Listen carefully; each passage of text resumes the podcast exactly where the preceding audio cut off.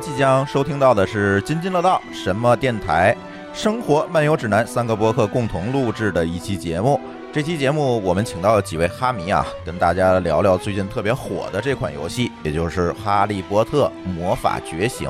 当然，也欢迎大家在各个平台订阅什么电台。什么电台是一档由四个奇形怪状的前北美留学生加一个现任留学生以非常认真的态度制作的一档超级没溜的电影类博客节目。也欢迎大家订阅《生活漫游指南》，这是由张家窝博客团伙制作的一档闲聊类博客节目。废话不多说，请大家收听这一期关于《哈利波特魔法觉醒》的吐槽与脑洞。祝大家假期愉快！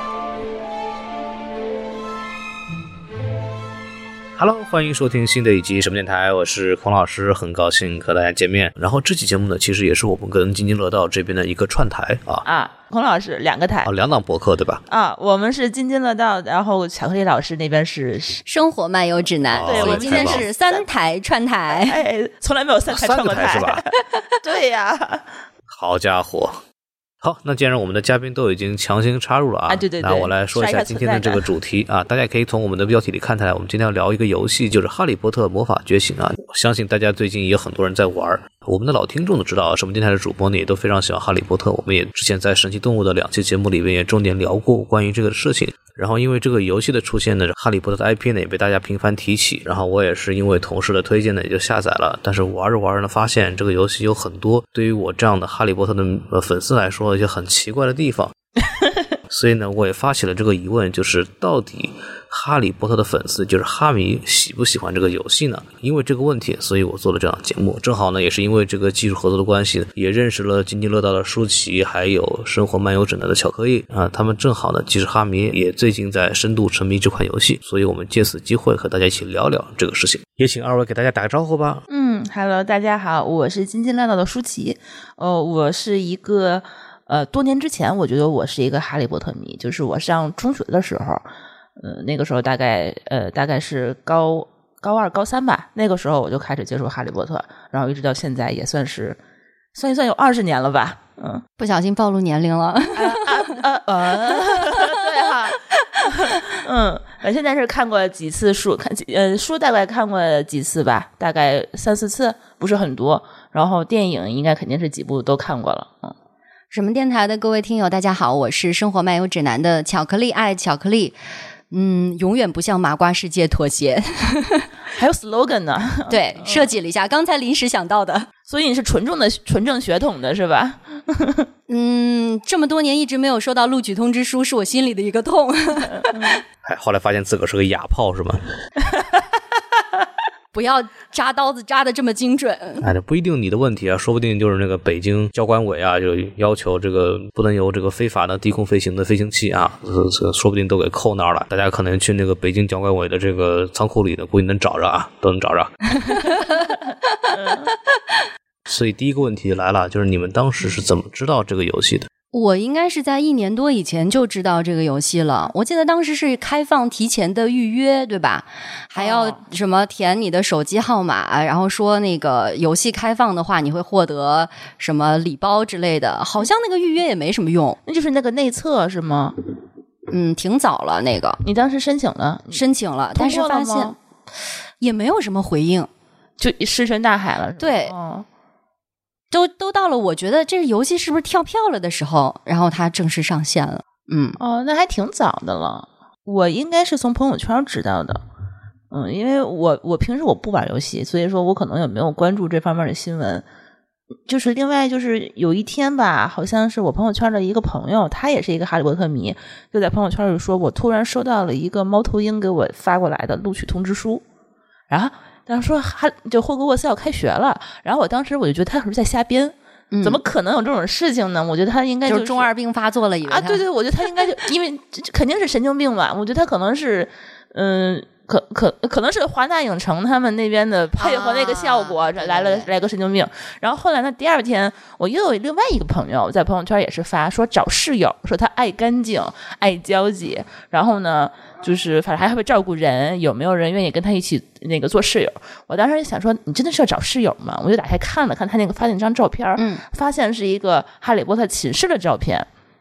然后那天恍然大悟是吧？啊，对我才知道原来这个应该是一个游戏，嗯然后我就没有当回事儿。但是当天应该是九月九号开学之前的，就是大家都要注册那个账号的时候，他这一个招室友的这么呃一件事，应该在朋友圈我看到了，起码四五个人都在招。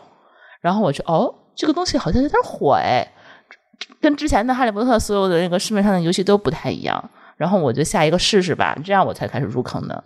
嗯我其实也有点后知后觉，因为九月九号正式这个游戏就是开始公测嘛，对吧？就是开服，就是开学了。我是在九月八号那天，呃，下载的游戏，然后注册的账号。那应该都是开学前一天。对，开学前一到两天的样子吧。我我也是八号，我也是朋友圈里突然有这么一个游戏的消息。我之前不像刚你们讲的，就是好像一年前就有工作，完全不知道这事儿，然后就就真的是就提前一天，突然一个人告诉我说，哎，这个《哈利波特》有个手游，然后因为我这个人是不玩游戏的，就我也是。几乎没有玩过市面上大家流行的任何一种手手机游戏，卡牌类啊，或者乱七八糟的什么什么什么王者荣耀什么都都不玩，就是那种人，我也是，我也是，就跟你们说的一样的啊，就都是被别人骗进来的。对，然后就跟我说这挺有意思啊，就进去玩了。然后哎，我当时玩的时候最大的一个点就是我同事都开始玩，这个是一个非常有意思的一个事情。而我同事很多人其实不是传统意义上嗯我们这些人理解的哈迷，就他们也是就是因为网易代言了，就代理了这个游戏，然后玩了进来，然后正好我好像很很熟悉这个东西，然后我就被他们。给带进来，然后其实玩的时候每天就是跟他们在一块儿，然后我跟我的就同办公室的那个什么同事，哦我们是室友，然后然后我们我们就是商量好，哎，你你去哪个学院，我去那个学院，这样一个状态就玩玩起来，然后就导致就这段时间大概从九月九号正式开服到现在为止，我们整个组的人都疯了，就是 只要不在工作的时候就在玩，然后我们大家就开始开玩笑，就是说什么从现在开始你们这几个人。谁在摸鱼一清二楚，你只要看你的登录记录就好了记录就好了，因为你你在同宿舍不就可以看到他多少几小时前在登录嘛？然后说哎你在工作时间摸鱼被我抓住了，对，然后他说啊你在干嘛呢你？对，就是那种，然后每次嗯进游戏都会点开来，哎，我那些同事他们现在就在玩什么东西，然后就可能一块儿刷双排啊什么的，就就我是这么的玩进来的，还挺觉得就是整个游戏体验还是比较比较愉快的。我发现身边的同事在玩，其实是呃中午午休的时候吃饭，我们有一个小饭厅，突然发现 BGM，嗯，啊好熟悉，对，然后就发现，哎，你也在玩，哎，你也在玩，然后大家才加的好友。这个游戏给大家稍微介绍一下，这个游戏就因为可能听这个节目的有些人还并没有玩儿，这个游戏就是叫《哈利波特魔法觉醒》啊，它是一个怎么，就是一个卡牌类游戏，但是它整个的这个世界观啊，整个的这个 IP 呢是就是完全是哈利波特的这么一个呃故事的为主，然后它是大家就相当于是你进到里边去，你是成为了霍格沃茨的一名学生，你可以呃分学院，然后你可以去找室友，然后你可以在里边去上课。什么包括决斗，然后它是那种卡牌性质的那种，特特特别像我同事就说这很像那个炉石传说嘛，嗯、对，然后就大概是这么一个玩意儿吧，就给大家稍微介绍一下，嗯呃，然后可以先聊聊这个问题吧，就是从你们的角度来讲，因为你们平时也不玩游戏，你们玩这个之后，你们对这个游戏是一个什么样的态度？我先说吧，嗯，就是我平时是真的是只玩一种游戏，就是三消类的游戏，嗯，我为什么要玩它呢？我就是觉得我呃，就是。啊，对我智商不太够，有玩游戏的话有点难。我觉得他们找那种放松类的那种，就是平时有三五分钟想歇一下，然后不用走脑子，就是靠肌肉记忆就可以去放松的那种游戏。嗯，然后呢，这个三消类的游戏为什么我喜欢？是它可以治疗我的强迫症，就一直不停的消就行了。但是啊、呃，但是哈利波特我觉得是另外一个，就是跟我这个游戏非常极端的这么样的一个游戏，它是属于策略类的卡牌游戏，就是说你得动脑子。嗯你得去不停的去去想、去学，然后得去嗯找秘籍，然后得去刷，我看攻略啊，对，还得看攻略，然后还得跟别人一块儿就是打来打去的，然后就是我觉得特别累，总总体感觉下来就是特别累。嗯等会儿我们家猫打起来了，不至于，不至于，不至于啊！不会把你卖了去买猫头鹰的啊！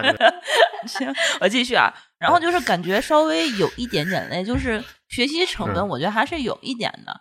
他这个，嗯，每天啊，他不定就不光让你写作业，还得让你上课，还得让你学习学咒语，然后还得去那个。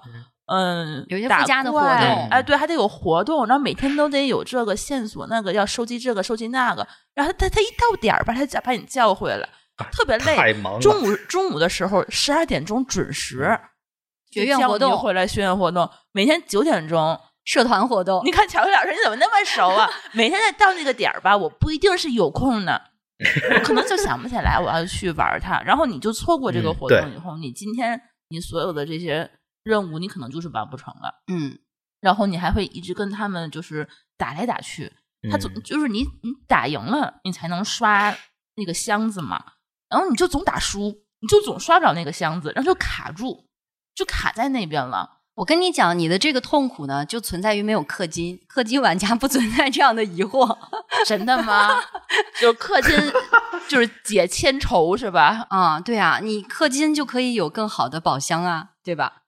就是我现在已经开始就是从入门到放弃的阶段了，就还没有到就是说人生巅峰，然后想要想要氪金的那种 那种冲动感。给大家透露一下，今天其实，在录音之前。我还抓紧时间开了一局社团活动，就九点钟我们要录音了。然后小月老师说：“你等一下，我我今天社团，因为因为我自己组建了一个社团，就觉得嗯扔下社团里的伙伴们，然后自己单溜就不太合适。嗯嗯，我其实也是跟这也怪我 时间定的不好，我忘了还有九点钟还有这个社团活动的事儿。对对对，我的问题，我的问题。对对对，抱歉，不好意思，打扰你们工作了啊，打扰你们工作。我觉得我跟舒淇老师的心态有点像。我是带着嗯别别扭扭的情绪在玩这个游戏。说粗俗一点啊，我觉得玩这个游戏有点像十里抠糖。什么意思呀？就是我知道你是一颗毒药，但是我特别忍不住就想尝一尝包裹在外面的蜜糖哦！因为你不管是电影或者说是原著，其实有遗有遗憾的。嗯，你能够这么直接的，比如就捧在手掌上，这么近的距离。去贴近那种风格，去看一看你曾经在脑海中设想过的，或者在你在电影当中看到的那些场景，嗯，你会觉得很有满足感。是的，是的，嗯，呃，所以你们还是觉得就总体来说是开心的，是吗？痛苦并快乐着吧。你们的你们的点是因为太干了，对吧？我也是感受，就我那个，比方说打那个对战的，比方说我今天目标是升首席。然后我就一定要就努力升到首席。前天吧，应该是我终于好不容易升到首席了。然后说我我再打一把巩固一下，结果啪输了。那我就再来一遍，然后再去再要赢两局，再把首席弄回来。他这个游戏的引导你上瘾的这个机制做的是挺好的，对对，反不断的给你派任务，不断的有新的东西。比如你这个对战打完了，这哎魁地奇开了。然后魁地你再可以再刷点，然后魁地奇开了弄完了以后，哎不是哎这魔药课什么接着来，然后你实在不没东西玩怎么办？精灵啊，对吧？对，然后就就就反正就各种各样的东西就很丰富的，让你就不断的花在游戏里边。我真的是包括还有舞会这样的节奏音游，对，虽然说曲目少了一点。对我当时第一次玩的时候，我就跟我一个同事，我同事他进去的比较早，他氪金氪的比较多，然后他很快就上到什么跳舞跳到五星了。我那个时候才第一回跳舞。然后他也没玩过，对他也没玩过五星，我也没玩过五星。然后我跟他，我跟他说，那我们俩怎么玩？他说，哎，没事就点啊，点那个点就行。我说。行吧，他说那我们来试个五星吧。我说什么什么就五星？然后结果那个一首华尔兹过后，我们两个都傻了，你知道吧？完全点不过来，满屏都是那个亮点。对，然后那个什么姐姐跟我说：“操，鸭还是音牛，就受不了这个，疯了。”然后当时觉得，哎，就还有这么一个东西。它里面那种小游戏的设计风格会特别的多样，就是好像喜欢玩什么的都能在里面找到那么一点乐趣。对，我是觉得它这个东西，就是你一天玩一个小时也可以，玩十个小时好像也也可以，对，你就可以就是哪怕你的线索都刷完了，今天没有在新盒子可以开了，那可以找事儿去干决斗啊，对吧？对啊，你可以刷点牌去近邻，嗯啊，然后你就升级打怪什么的，然后大不了去学习，嗯，上课其实都可以，上课你可以刷那个魔药的那个瓶子嘛，对，可以换那个点儿，我觉得。好像大家就是在里头花的时间真的是可以哦，很恐怖，就是有个黑洞一样。对，时间黑洞真的是。我这几天基本上除了工作之外，工作就还间歇性的摸下鱼。除了工作之外，然后录节目，就是还这段时间还做了两场节目，还让朱峰老师那边帮我去弄呃电台的服务器，什么忙了一堆这种事情。除了这个之外，就全在玩这个游戏，就是每天玩到什么凌晨两三点钟是一个正常现象，就彻底上瘾，你知道吗？就他这个东西把我拿捏的特别死，然后以至于我的那个我坐我旁边那个同事，他跟我说说孔老师，我正式宣布我退坑了。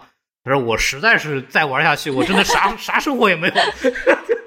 就很很恐怖，真的是玩到头秃。对，然后我跟他说：“你不能走，你作为我的室友，你还记得要浇冬青树。”哦，笑死！哦，对对对，最近有那又有那个冬青树。哎呀，太离谱了！啊，我已经三天忘了浇水了。啊，我跟你说到这件事儿，我跟你说，我觉得也是一个我的痛苦的点。嗯，就是说，我觉得这个游戏不是很适合像我这种社恐，它社交的因素有点强。对，这个网易游戏的一个特质，就是你干什么事儿可能都。对它好像我自己没有办法独立去完成它，嗯，很多的环节我都是需要朋友来帮助我。对，但是这个这个游戏里头好像我没有朋友的话，我是没有办法进行下去的，我就得去加好多好友，嗯，然后呢，这个认识的不认识的好友就加一堆，你就对他其实也没有任何了解。比如说我现在我就进了一个呃。就很没有人气的一个死人一样的寝室，除了我以外，其他人在九月十号之后就再也没有登录过了。所以说，我们屋里的那个冬青树就只有我一个人在照顾。嗯，然后他们就都不来，不来的话呢，我就想换寝室。换寝室以后，我就有点心疼我的冬青树。没事没关系，就是沉没成本是吧？对对，有点这个。对我又不能把他踢出去，因为我把他们叫过来的嘛。然后就其他的游戏也是，比如说我想我想打一个双人的对战，那我如果没有好友的话，我就只能随机的从他那个学院里头或者是社团里头调一个过来，然后我就总被骂。所以我觉得那个好友栏啊，不应该叫好友，嗯，不如直接就叫工具人啊，也可以啊。就是为了为了完成这种感觉，你能够理解吗？对啊，就是为了完成任务嘛，大家搭伙一起出发。对啊。就是就跟包办婚姻似的，对，这样是最好的，让我们社恐就还能稍微舒服一点。嗯，我这边我是跟同事一块玩，或者我的一些就是朋友啊什么的，然后体验就会好很多。这个游戏真的是得互相认识的，在一块儿去一块儿刷个精灵啊，或者一块儿打双排啊，就所谓的对战啊什么，特别开心。我还记得我那次同事特别好玩，他也是我室友嘛。他会在我们那个寝室公告里边说：“孔老师，请记得完成 Q 三的 KPI。”我他妈的当时是什么？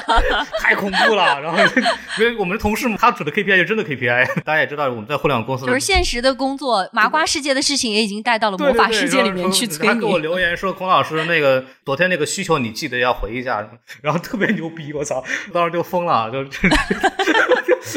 然后就我们现在互联网公司还不是 KPI 是 OKR 什么的，对吧？就还可以记得完成什么 Q 三的 OKR、Q 四的 OKR。每每天我们就在留就留这种东西了，反正反正挺逗的。包括太可怕了，包括跟跟那个同事之间会那个互相就是呃聊啊，哎，今天那个巧克力蛙在哪儿在哪儿在哪儿，然后去一块儿去找啊什么的。就如果你是跟现实社会中有一些认识的朋友一块儿玩这个游戏，可能体感会就会好很多。对，但是这个东西我们在想的是，这个东西跟哈利波特有关系吗？好像没有关系。我虽然是被哈利波特带进坑的，但是这个事情。玩到后来，我的同事也不太了解哈利波特。就比方说，我做他不是有一个魔法史课嘛？这是我最喜欢的，就是那个拉文克劳就彻底统治了魔法史课。我也最喜欢这个。对对对，因为这个是我愿统治 魔法史，打架什么的全是斯莱特林，然后魔法史全是 拉文克劳。然后对，我就记得一个画面特别清楚，就是因为每一天有那个学院活动的安排，周一周二周三周四的课程，因为白天基本上都是比如保护小精灵啊，啊保保保护南瓜呀，或者抓一个小精灵，或者是魔法。发誓，晚上其实基本上都是，不管是最强巫师还是最佳拍档，都是这种对战类的、决斗类的。就发现上午场就是十二点到一点的那一场，全是蓝色的这个院徽，然后一到了晚上那场，全是绿色的斯莱特林的院徽，就特别壮观。不过我特其实特别说到这儿，我突然想起来，我特别喜欢的那个就是放烟花的环节，就那个音乐特别好听，你觉得吗？啊，就每次晚上那个时候，不是对伴着音音乐会有那种烟花，然后那个烟花的效果。包括整个音乐，还还挺好的。那个时候，我会真的会把手机就放在我的面前，我也不玩，我就就看那个烟花，然后听那个音乐，然后我就 自己陷入了那种魔法世界的那种感觉，知道吧？就有一种心灵的满足。我是我是会骑着扫帚在那个城堡上空换着角度的去欣赏。但我觉得你烟花，我觉得槽点还挺多的。我没想到你们会这么的去享受它，因为我觉得它重新就成了一个弹幕了。它这上面什么乱七八糟往上打的东西都有。他送我那些烟花的那个弹幕的那些炮，我从来没有用过。对我都什么欢迎收听什么电台啊，什么请到泛用性播客平台收听什么电台啊，可以吗？哎，对啊，这这是一个一个新的广广告途径。哎，学到了，学到了，可以吧？我觉得这行。哎，你别说，说到这个地方，我的同事真的会会拿工作上的一些东西放到，比方说社团活动。然后 放到什么烟花上做宣传，特别离谱。什么什么打广告是吗？对对，我们这个业务跟影视比较相关嘛，影视创作类的这种这种东西，广告什么往外打。他开了一个社团，就叫他们现在做的这个什么观影团的这个名字。对，反正就特别离谱。哎，这个方法不错，我觉得我要去给我自己改个名字。就叫津津乐道播客，线上进行这个游戏当中的宣传，到处去打架，就是麻花世界已经不满足你了，对呀，必须在这个魔法世界也要开辟自己的这个业务，天天在学校和社团里头来回刷屏。在社区里头天天发帖。对，我要是朱峰老师的，就是说，好主意。烟花里边长篇大论说，你们的节目有被平台下架过吗？如果有被下架过的话，可以欢迎来使用我们津津乐道来制作的这样独立服务器的业务啊。开始聊，可以，可以，可以，可以。对，然后每天任务的话，就是给他去刷这些点儿。对，看似刚刚我说的是一个开玩笑，实际上这是朱峰老师让我打的广告。哦，原来是这个商务环节。商务环节。哎，帮我忙了，稍微说两句。到位了，嗯。其实说到这个地方，就可以说到一个，就是因为游戏的普通消费者，无疑这个游戏是成功的，它的下载量也好，它的这个包括我参与度、渗透率就非常高。但是话说回来，说到就是以我们的角度，就是我们可能对哈利波特 IP 非常熟悉的这些呃所谓用户的角度来讲，你们对这个游戏是认同的？或者你们会觉得这个游戏满足你们作为哈利波特的粉丝的这么一个诉求？那我还是我先说吧，就我一开始我觉得我也是被这个 IP 骗进来的。嗯，他一说你拿到了一个霍格沃斯的入学通知书，我当时就不自觉的就带入，就说我就是哈利。哈利波特，然后我可能会沿着他这个故事的主线，然后去进行下去。然后后来发现这个故事不太对劲，为什么我住在了一个正常的卧室里头，我并不是住在一个壁橱里面啊？然后后来发现，哎，你还不满意了是吧？你都已经进学校了，就不用那个壁橱了呀？就是当时刚入学嘛。对呀，霍格沃兹一年级也不用住毕那个晚柜的，就你在家里收到录取通知书的时候，是跟你之前小说里的剧情是完全不同的。对，然后。你后面的话，你到那个对角巷，但是还是海格，对，还是他带着我去上的入的学，然后还是走了那个九四分之三的站台，嗯，但是我还就后来发现，我可以去选自己的衣服和自己的脸型和头饰的时候，哦，我有点明白，这个它其实跟当当年那个电影的那个游戏其实没有什么关系，然后我就以为我可能是个第三人，我可能是哈利波特的好朋友。然后我跟他一起入学什么的，后来发现不是，是哈利波特他都毕业了，他可能都都出去工作，去魔法部工作了。然后我是后面再入学的一个小朋友，然后可能是他把伏地魔杀死之后，我们可能是和平年代入学的，就是这么样一个，就是跟他几乎没有什么故事线去穿插的这么的一个游戏。所以这个我觉得是一个挺纠结的一件事儿吧，就是我所期待的在嗯。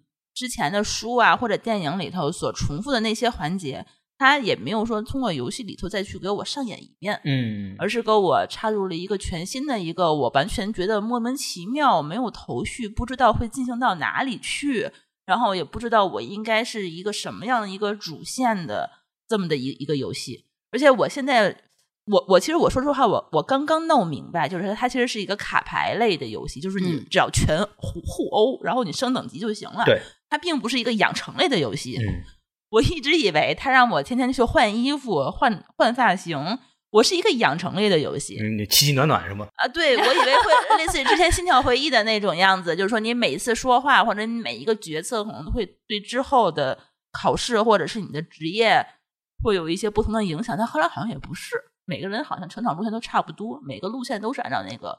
那个既定的那个，对每个人跟每个人，就是除了等级不一样以外，其实走的路都是一样的，很有可能。呃，所以感觉就是我有可能期待的跟他现实的不太一样，就是我期待它可能是一个开放的魔法世界，嗯，或者是一个我可以去探索的魔法世界，但是他给我来了一个既定路线的，呃，已经就是规划好条条框框对，只能当暴力互殴的那种，我不是很感兴趣的那种游戏。嗯因为那种游戏，我觉得女生可能就还好吧。我觉得可能喜欢这种风格的女生，可能我觉得不一定会特别多。反正起码我自己是没有兴趣的。嗯，这个是嗯我觉得我现在觉得可能有可能是我不怎么习惯每天都来玩的一个原因之一了。嗯我的话，可能跟舒淇老师的看法稍微会有一点不一样。嗯呃，因为就是这些不管是科幻还是奇幻类的作品，因为这几年被改编成各种影视剧、游戏或者其他的一些类目的这个原来的大 IP 都不少。嗯你会发现，真正能够改出精品的，在原作之上能够呃焕发出一个不一样活力的，或者说有它独特魅力的作品少之又少，凤毛麟角。对，那尤其对于这样《哈利波特》一个全球知名的一个大 IP 来讲，我觉得网易这次代理的这个游戏，就是他们做的这个游戏，呃，我自己是觉得迈出了挺成功的一步。因为他说了这个有一个副标题嘛，叫做《哈利波特魔法觉醒》。其实我觉得也是不是他后续可能会有更多的这个他只是觉醒，还没有成熟，哎，对吧？对然后会有很多的副 标题，可能会有更多的项目。我是这么猜的、啊，我觉得也是对。那那我觉得它作为一个这样一个设定，就是大家都比较入好入手的一个游戏，我觉得是成功的。首先，它里面其实关于魔法世界的一些细节的再呈现，呃，是看得出来有在里面埋了很多的小细节、小伏笔的。对，呃，当然，他重新开辟一个故事线，我觉得也跟这个呃。它游戏的设计有关系。如果说你只是把原来我们说《哈利波特》这个霍格沃茨的铁三角的故事再是就是让你再去重新体验一遍的话，其实会很无趣。对无聊因为你电影看过了，原著看过了，再走一遍有什么意义呢？只不过是用一个卡通的风格，让你自己以第一人称的视角去呃经历一遍而已。但其实，即便是这个环节，它在游戏里面也有。因为有一个无名之书的那个章节的主线，的那个，对，就会嗯让你完全的走一遍。比方说，一年级他们在魔法石的这个呃，就是火板门下面的那一系列的探险就，穿越火板门，对，比如说怎么这个引开这个三头犬啊，嗯呃，还有包括下象棋，我还学对学罗恩的棋局，还包括那个怎么用逻辑推断出什么是毒药，什么是有用的魔药。对，嗯就是这个都特别的还原，他就把电影场景给你就再现了一遍。我觉得这对于原著党来说是一个特别好的一个就是连接点。嗯嗯，所以我觉得，就游戏性或者说是它在原著的这个方面细节的呈现上面，我觉得还是挺成功的。虽然说里面有很多的槽点吧，嗯你刚才说这个，我觉得我想到它可能也是为了用户去这个用户规模去着想。他如果是只是说走原著党的这个路线，他只是用原著的故事去吸引大家，确实有有可能像你所说的，大家可能玩一周两周，故事熟悉了，然后帅到头了。六年七年级之后打死了伏地魔，那你还能干什么呢？对，就没有什么意义了。因为这个游戏，我相信他买 IP 这么贵，他应该不会只限于就是让你玩一一个月、两个月这么短的时间，他可能还是希望说能够长期的去去圈粉，可以去破圈。嗯，然后这些用户的话呢，就是你哪怕你对哈利波特这个这个内容并不是很了解的用户，也上手无障碍。是的，我觉得可能是他自己现在嗯要追求的目标。所以说，他这个综合下来的话，我觉得我是可以理解的。嗯但是我觉得我是，嗯，就不符合我的期待的。但是有一些部分的话，我觉得是呃妥协一下，倒是也还好。嗯就是只是觉得就是稍微的有一些无趣，就是没有一些特别好的一个趣味性。我觉得是一个比较大的一个遗憾。嗯，我曾经是一个非常严格的原著党，嗯，现在我宽容多了。因为它还是给你带来乐趣了，对吧？哎呃，不不，我现在我对所有的这种改编作品都比较宽容。嗯嗯你对那个《哈利波特与倒霉孩子》那个剧情 宽容吗？倒霉倒霉孩孩子是什么鬼？就是那个被诅咒的孩子的舞台剧，啊！那可离谱了。嗯，一言难尽。我我那个我真的是有一个感受，就是什么？总结一下哈，我觉得是嗯，它特别像什么呢？就是你看一个中年的哈利，对吧？嗯中年危机，然后呃工作压力很大，跟金妮之间好像感情 也是出现了一点点的矛盾。下面还有一堆熊孩子，我说这难道不就是《博人传》吗？啊，对吧？那个嗯剧当时什么什么伏地魔跟那个贝拉的孩子出现的时候，我都傻逼了。我说这什么东西？啊，对对，他是怎么做到的？伏地魔怎么做到的？啊，这就就嗯。呃，就这 可能是就是类似于那种什么嗯神域之类的东西，哦或者什么梦熊有照之类的。天哪！呃，反正这个这个说回来，就是我我自己其实回去看这个游戏，我作为一个哈利波特迷来讲的话，就首先我会清楚的认识，它哈利波特就是套个壳，把这个哈利波特拿掉之后，这个游戏依然成立，它就是一个像阴阳师或者什么的那种类似于这样的卡牌游戏，后面它一定是竞技性大于它的所谓故事性或者什么承包体验的 IP 体验的这种东西。其实说白了，这个游戏的核心玩法还是那卡牌对战嘛，这个就是剩下的东西只是为了。呃，就是扩充一下这个游戏的丰富程度，但是剩其实没有什么东西。但是我对这个游戏，其实我会对有点像买一送一的那种。对对对对，我觉得就是套。可是后来那个网易还会做那个什么，还会做指环王呢。我估计可能做出来跟哈利波特没啥区别。我看到那个消息的时候，心里咯噔一下。很可能就是个卡牌游戏，因为还是一样的，就是我有这些，我有龙，对吧？然后我有什么法师，我有什么小精灵，我有矮人，我有精灵族，就是。就还是那些东西嘛，就说白了，这个这两个 IP 的就类似程度是比较像的，都是一个在世界观里边下面有各种不同的人物，代表不同的属性的这么一个玩意儿吧。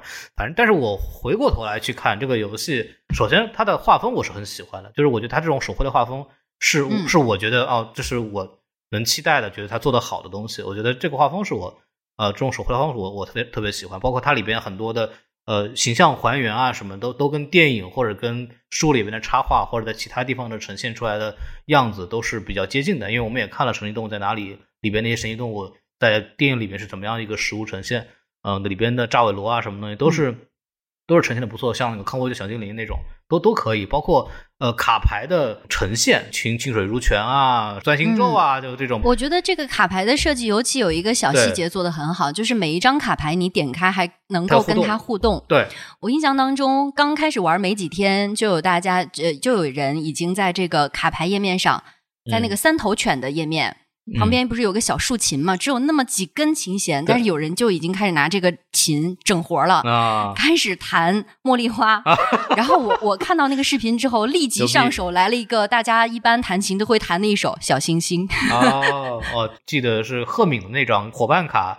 然后你点开他魔法部工作的办公桌，然后前面放了一个小的一个相框，他会给你翻过来一看，是他们三个人小时候的一张合影。包括你点它，然后它会发出很多纸飞机，然后你点那个纸飞机，它会一个个把纸飞机给变没，就把它飞走。就是这些互动都特别好，而且尤其是它符合什么东西？就是魔法世界对我们来说，当时我们进入到哈利波特这个 IP 的时候，我们特别特别期期待或者特别特别着迷的是。它的报纸图是会动的，它的照片是会动的。这个游戏其实是给我们，让我们有这个体验，就是啊，图片会动是一种什么样的感觉？就是其实它游戏或者这种东西，在一定程度上已经实现了我们当时想象的那种状态是啥样子，就有一种奇妙的连接感，我觉得还挺有意思的。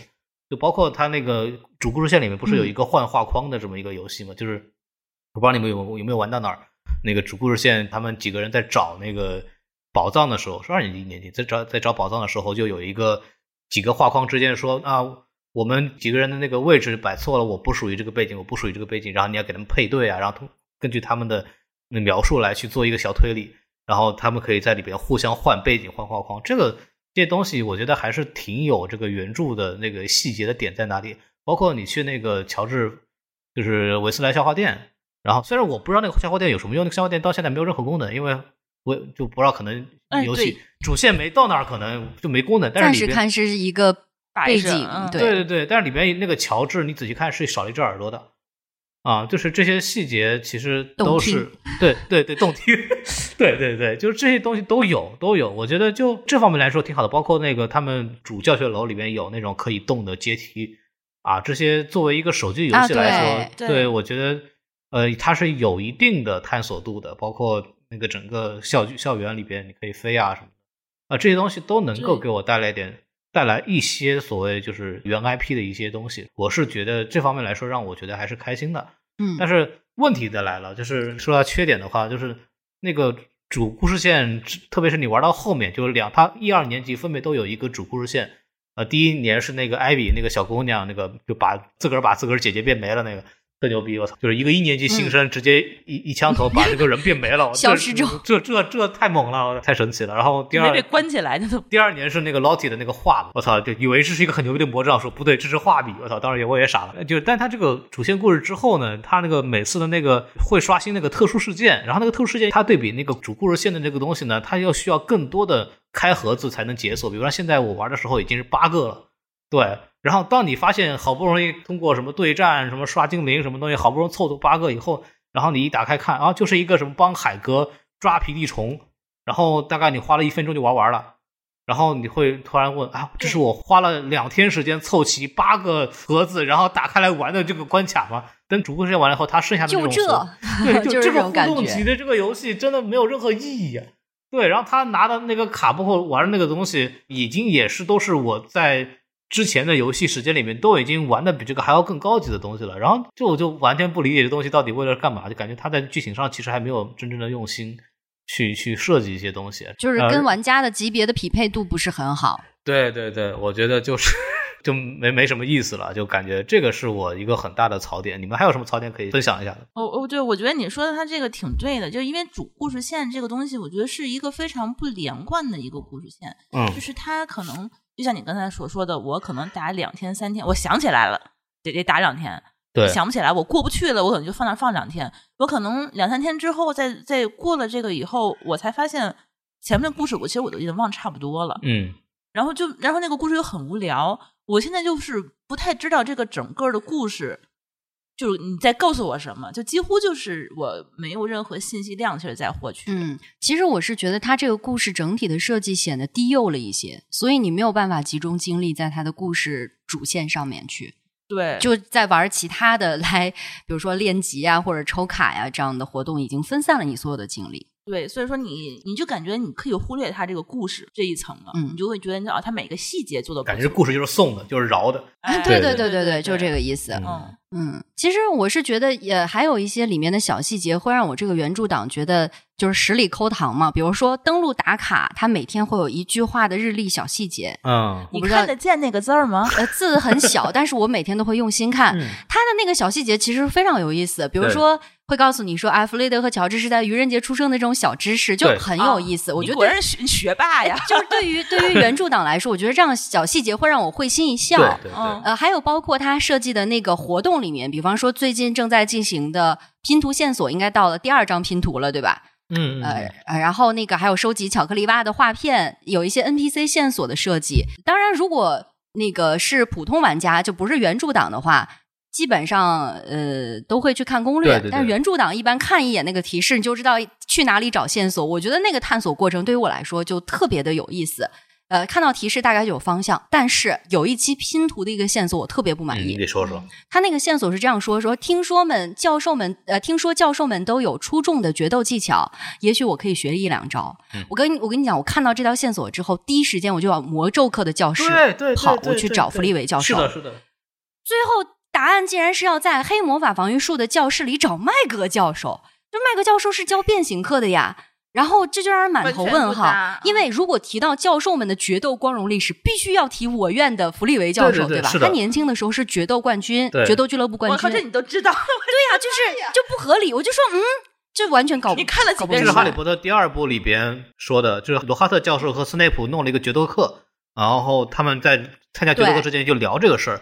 说啊，谁会来教我们啊？一定是弗利维教授，他当年是决斗冠军，有这么一句台词。是的，对，嗯，哈迷都知道嘛。我觉得我可能看第二部已经是二十年前的事儿了。我经常会拿出来再看一看，所以魔法史就一点都不愁嘛。对对对，这个魔法史我觉得也是一个挺用心的一个点。但是魔法史同样槽点很多，是因为他给原著党心里扎刀子。什么意思啊？就魔法史的考题都是什么呀？就是特别扎心，反复的问你那些很痛苦的问题，完全不知道哪本书的作者是什么。不不不，他比如说问你，小天狼星死在神秘魔法司的哪里？呃，神秘事务司的哪里？邓布利多死死亡地点在哪里？哦，这些问题就应该 pass 掉，就直接是往心口上扎刀子呀，还入戏太深了，好吧？真的没有办法，就是这个这个这个 IP 在我心里的地位还是很高的。嗯，我主要是觉得他一直在考我一些边边角角的问题，我回答不上来，很生气。哦，我觉得这个是最有意思的地方。完全你就喜欢这种挑战性，完全不是问题。完全不是问题。我曾经还在那个办公室帮同事代答 我们都是日常带同哎事上分，的你。是不是有刷题了？没有。他他有没有可能刷题刷出来的所有的考试题呢？会不会有人去网整理网上有网上有有人整理网上有网上，有但是我们不看。我没有必要呀，就是但是我有啊我对没有必要。你们都是学霸，对你开玩笑，音乐的那个每天魔法史那个 就是四个学员排第一，那都是你干出来的是吗？不是对像我一样的音乐学子们，我我那次就是我同事他们两个突然想去玩那个东西，但他们一点不懂，然后他们把我硬拽来的，我在那儿玩决斗呢，然后刚结束，然后他突然有一个邀请说魔法史，然后一看就是那个每年每天十二点那个所谓那个就是学院学院的活动嘛，然后就被我拽过去，我看那答题，嗯然后基本上就是全程我带着他们答的，就赢了呀，对，就就就这么容易。因为晚上不还有社团活动，也也也是在三个活动里面可以投票嘛，一个是那个舞会，一个是魁地奇，还有一个答题。嗯但凡投到了答题，我们那个社团，我自己有个社团，社团的朋友是这么说的：有人说遇事不决就选 C，但他们说不对不对，遇事不决看社长，啊对，他是可以作弊的。对，就是抄答案啊，对，嗯你们谁先蹦出来那个答案的话，去学他就行了。是的哦嗯但是我们拉，我们那个格兰芬多一般都是弱鸡，你知道吗？就是要错就一块儿啪全都错，然后别人全是对的，就我们仨啪全错的。好家伙，就你连抄都没法抄，嗯，我们从来没有得过第二名，就是三四名。我觉得学习能力真是太差了。就是这个也是让我们音乐学子产生了疑惑，就是师院为什么在游戏里面这么拉胯？嗯，啊，大家可能都在打打打。哎，对，嗯这个这个挺有意思的，因为我觉得，比方拉文克劳拿了魔法史的就是冠军，然后斯莱特林拿了决斗的冠军，因为就主要是因为克里奇可能没有比赛吧，如果克里奇有比赛，说不定格兰芬多就是冠军的，对吧？不一定哦，在原著里面，哈利波特在对的时候可是没有赢过哦，啊，赢了，学院杯赢过的吧第一？局不就赢了吗？他经常输啊学院。杯，学学院杯杯经常输是没有赢的。学院杯经常以最后逆转，但是对对经常输啊、嗯，但基本基本上能赢嘛，就是总是因为各种各样的遗憾哎，憾。不过确实是呃意外的符合，你你不觉得吗？就是好像大家对这种自己属于什么学院的，好像还挺准确的。我为什么选拉文克劳？就很有认同对，感我为什么选拉文克劳？估计你们应该也有人做了，有个网站叫是那个罗琳他做的一个个人的哈利波特的粉丝的网站，然后上面就是根据你的，嗯，呃，他会让你做一系列心理测试题，有点像，然后会给你分一个学院，然后我当时分的就拉文克劳。然后我就就这辈子我就终于拉文克劳，就绝对是一直肯定要选这个。我跟你说，这也是我自己我觉得最失落的一点，就是说他那个分院帽，我也是有期待的。，对，就分院帽这个角色，你你分院帽你到来的话，你你怎么分院？你总得有一个大概的一个说心理的一法对吧个测试，你才能知道我。对，你你怎么可能随便就给我分到赫奇帕奇？嗯，这就很我根本就不喜欢这个东西。你你怎么看出来呢？对啊，你就完全就是随机的。我觉得他可能就是选的人学院人少，那个嗯，得是对对对，因为我们根据身边的朋友的反馈，好像你刚戴上飞跃帽都会把你赫奇帕奇啊都，是没有一个例外的。啊呃对默认，啊哎，感觉是这样。然后那知道这个游戏 IP 的人就会说啊，我不选这个学院，我要选其他的学院。啊，就知道说我可以去自己去主动要求去改。一般的话，不懂的人可能嗯那就接受了，啊接受了命运，对吧？但是我觉得最有意思的是，这个游戏刚刚开放下载的时候，还有一个呃很好玩的事情，他会问你一个问题，就是你是否相信这个魔法世界。啊，对，我不相信就是是和否，了，对，不相信，直接就把你登出这个游戏。我觉得这个特别有意思，啊，对对对，对。这个问你相信光吗？就是头这么铁吗，就是你不相信，对，你不相信，你干嘛还要下这个信呀？游戏 我是个哑炮，好不好啊？你相信光吗？你相信光的话，我就给你把迪迦奥特曼下架，嗯，特别离谱。呃，就哎，说到这儿，其实我们在之前列提纲的时候有有一个点，我觉得特别可以聊一下的，就是这个校规问题。对这个这个，槽点应该是大家前期都在吐槽这个问题。嗯一年级新生的那个，如果花钱买礼包是吗？就有啃大瓜，我的天哪，一年级新生就开始无法想对着象自己的同的同学院或者不同学院的同学使用了阿瓦达索命，这这特别离谱，不可饶恕咒。这个在那个哈利波特世界里边，你只要呃就是无故的使用任何一种不可饶恕咒，直接就可以进阿斯卡班的。对，然后这个还不是最离谱对，的，直通阿斯卡班最离。谱的是，当年这个服务器服务器里边真有一个服务器叫阿斯卡班，你知道吗？后来因为大家投诉，后来把它给关了，特别离谱。就是专门的食死徒培养基地，就感觉是这样。通阿斯卡班，你可以直接选进去，神经病！我当时觉得，我刚才查那个新闻，好像说九月十四号，网易发了一个公告，啊，就说你如果过度的去使用这三大不可饶恕咒的话，它可能会对你的账号有所限制。你啊它会有一个阴间滤镜。啊，会有什么叫阴间滤，镜？就是就比如说你不可饶恕咒用多了，你的那个整个人物的框框周围都是那种黑雾。啊，那我看见别人用黑雾的人，我就可以离他远一点，你别跟他总玩就可以了，对吧？我我是知道，就比方你在那个决斗室里边待嘛，待着嘛，然后他一般就是正常的那种音乐，就是那种背景音乐，然后他突然会整个那个就是叫什么场景黑一下，然后那个人物做了一个很害怕的感觉，好像是有那么一个东西，我不知道那个东西跟我使用不咒语有关系吗？我也不知道，但是这个没办法，那个太好使了，这个啃大瓜，就你只要打四下，那个人再打一下就必死，就是那人就谁挨着谁死，那个是，就是人就是这么经不住考验 啊。对，不光有这个不可饶恕咒，我还能够召唤食死徒。哎对嗯，我觉用这也很奇怪拉怪。回响。呃，是我是格兰芬多耶，你怎么可以让我召唤十字图呢？然后还特别好用的十字图，对对对，很好用。贝拉回响是就是上分神器，就是大家贝拉就我们这个游戏玩到后来分流的嘛，比方说有召唤流，召唤流就比方说用纽特的，就是会放很多什么蜘蛛啊、小精灵啊，然后各种乱七八糟的东西，然后通过这种群攻意识，然后把这个对方给给咬死，对吧？然后还有什么赫敏法术流，就是各种高阶、低阶法术。还有什么嗯海格力火流，对吧？就是我又不知道海格跟力火怎么能放一块儿。力火是伏地魔用的那个，跟对很奇邓布怪利多用的那个那个东西。然后，然后还有一个就是这个最常用的上分的神器就是贝拉流。贝拉流就是你只要对对方的巫师本体攻击次数够多，他就会从你的身体里边冒出两个狮子图出来，然后帮你的帮你打，然后用钻心咒。对啊，这个东西真的是呃特别好使啊，特别好使。我觉得他有没有可能，他这些所有的这些卡片，你按照学院分一分，比如嗯食死徒我不要了，送给你们鹰院的，就是送送给你们那个蛇院的，你们拿去好了。我就用点什么多比呀、海格呀、嗯纽特呀，就这样的，就是比较积极向上的。那也不太对劲哦。那那斯莱特林毕业也可以直投阿兹卡班了。你 对呀、给你们输送人才啊！这样斯莱特林对决斗场的这个统治地位就彻底被笼，就打再也打不破了。啊啊对，有可能。啊对对你说的这个特别像定向培训，定向生。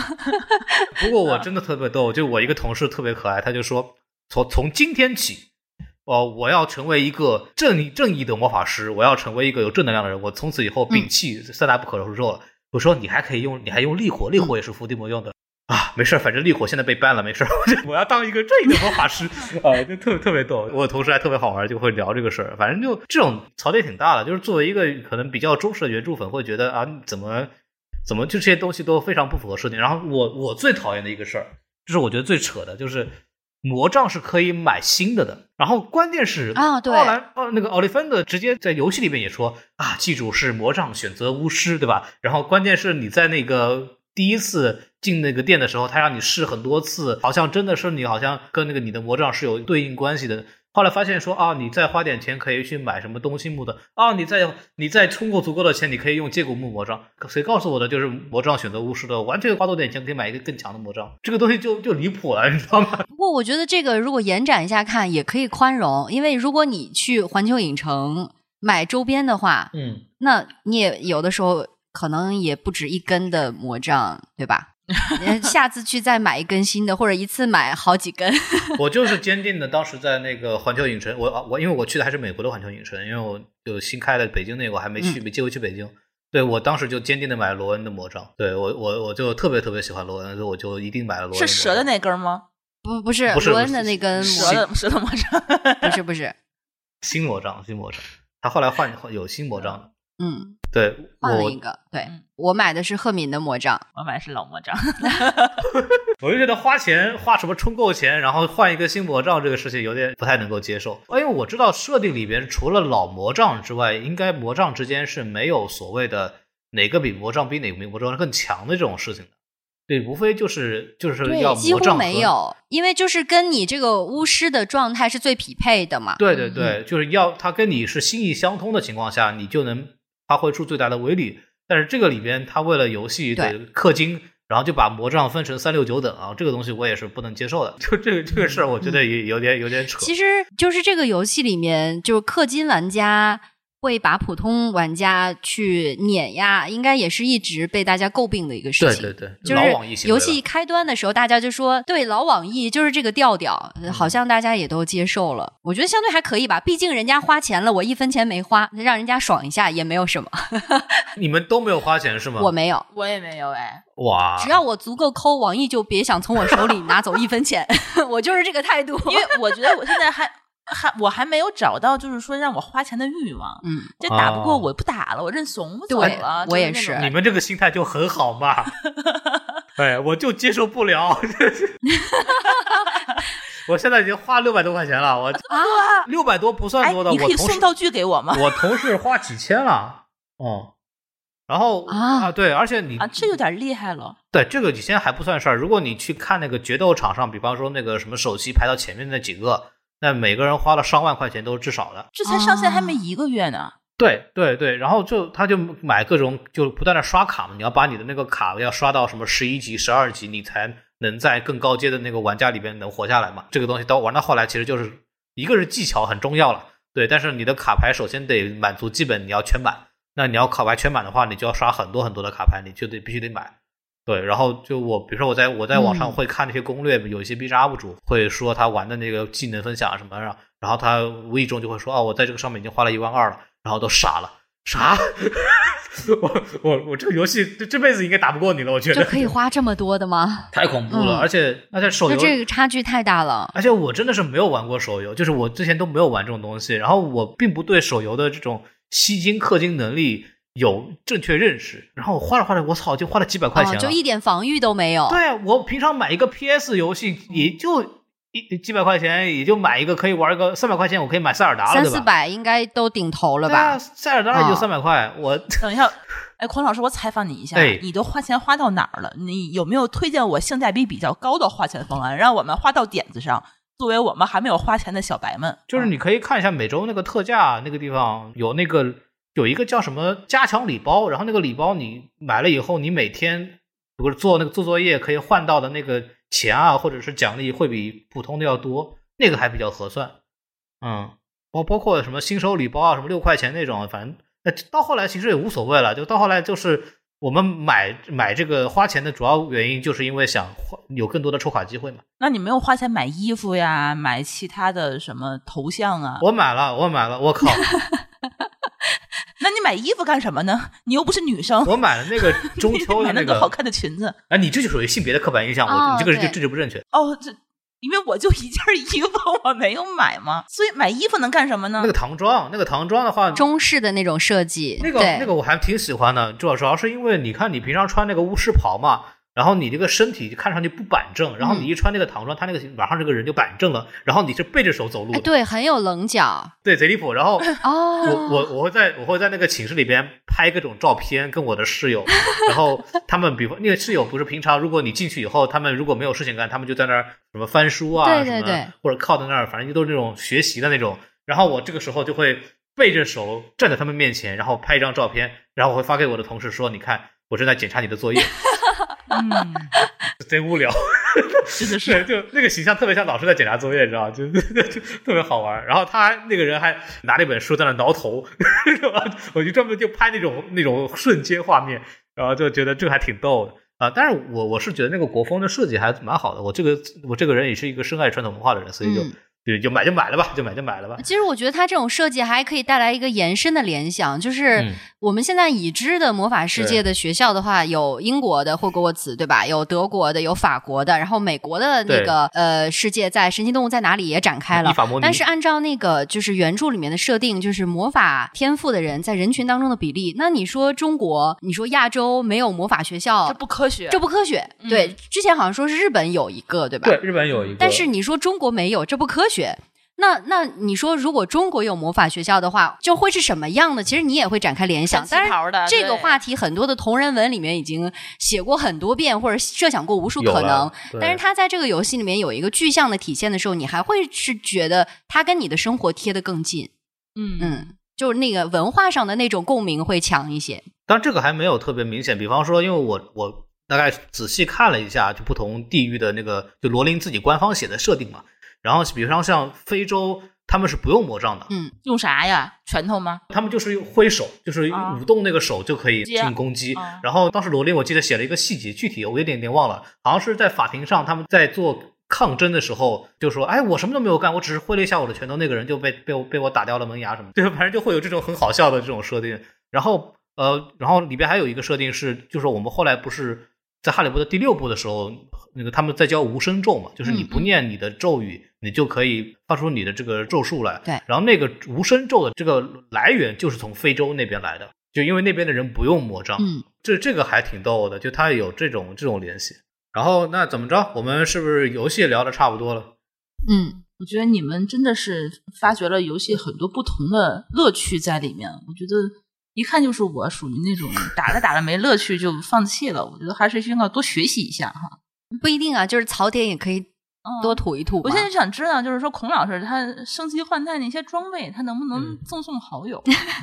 因为我感觉他好像用不上了，是吧？啊，那巧克力蛙是能够赠送的啊，对，是可以分享。啊，就是不是这个赠送，是是换是嗯换，好像就是可以互相之间换来凑齐那个所谓他要的那个呃要的那个叫啥呃配比，就跟那个呃小说里边是一样的嘛，就是大家也会收集来换小巧克力蛙，就跟那个集水浒卡一样的，就是我们小时候男生都是集嗯水浒卡，对，对，就类似于这样子的一个东西。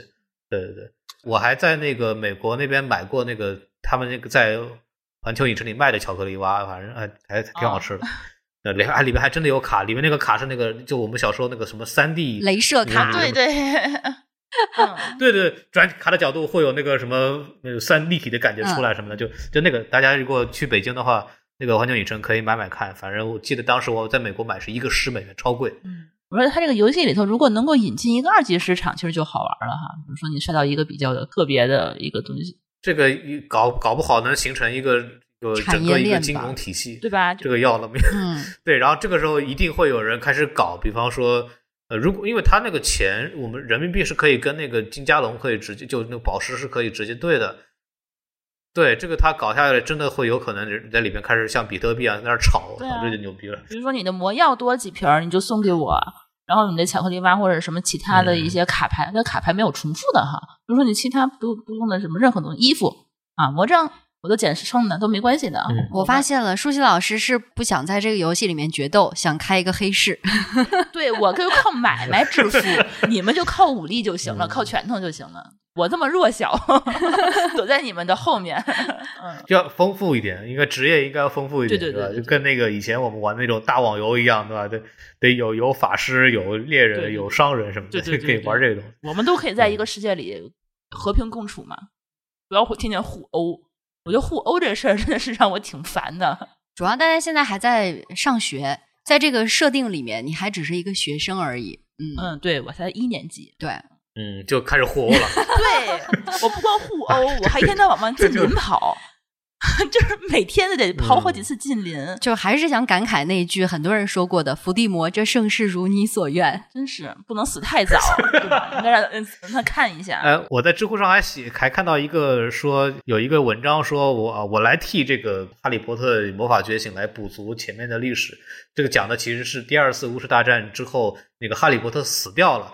然后伏地魔，伏地魔和他的党羽统治了这个学校，啊然后开始教授学校培养了一堆食死徒们，从一年级开始，对对黑魔法防御课全都是学习”，三三大不不饶恕咒，对嗯，就是一个平行世界的故事。对对对对，大家看到的那个故事里面的哈利波特，实际上是用什么食尸鬼，然后重新变形以后、哦那个有道理啊，就就这种东西啊，特别离谱，嗯。我觉得这个还挺逗的。嗯这个游戏核心点还是一个卡牌类战斗游戏，它只是正好弄了这个 IP 以后，把它进行非常努力的结合，然后出来这么个玩意儿。你说这东西，你在既然有竞争，有卡牌类的这种，有需要刷更多的级，或者需要更有破坏力的这样的武器，它不可避免的会使用，比方说像那个什么不可饶恕咒这样的东西。但是目前为止好像还没有出现魂魄出窍，所以我还不知道它这个到时候会弄成什么样子。嗯，嗯，嗯，然后这个里边还有一个点，这个我不知道大家注意到没有，这个游戏里面没有罗恩。对，目前为止伙伴卡你可以看到哈利应该是在后期会有，对吧？赫敏我已经有了。对，赫敏的卡牌我拿到了，但是没有没有罗恩。罗恩怎么了？对，不单是伙伴卡没有罗恩，连回响也没有罗恩。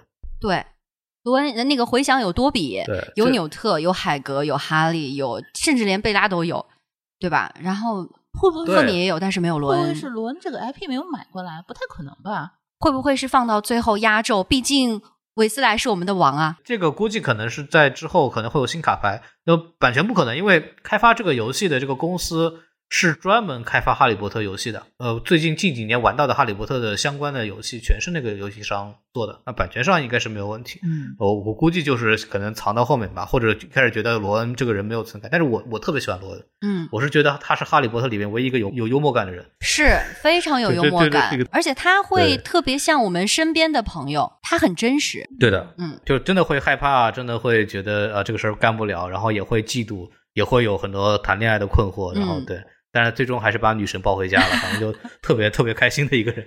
如果说到这儿，其实就聊聊吧，就是我们可以游戏其实聊差不多，嗯从我们就玩家的角度来讲，可能我们也就是聊到这个程度。我之后可能还会做一期节目，然后我会专门请一个。很可能是网易那边的这边的游戏策划的这样一个人来哦跟大家聊一下，从游戏策划角度去去聊，看这个游戏到底是怎么一个回事，可能会有一些新的观点。好呀但这期我们主要是请到二位来，就是作为一个嗯，就是哈利波特的迷去聊这个事儿。嗯然后其实呃，把这个游戏聊差不多之后，其实可以进到一个环节，就是关于这个 IP 部分。嗯其实我们相信有很多，应该有更多的东西是是愿意去聊的。就是二位第一次接触到哈利波特这个 IP 是一个什么样的情形？我我刚才其实大概说了一下，就是我应该是在高考之前，大概是高二的时候，那个时候也是嗯我前后的一些闺蜜啊、女生啊，她们嗯带我入的坑。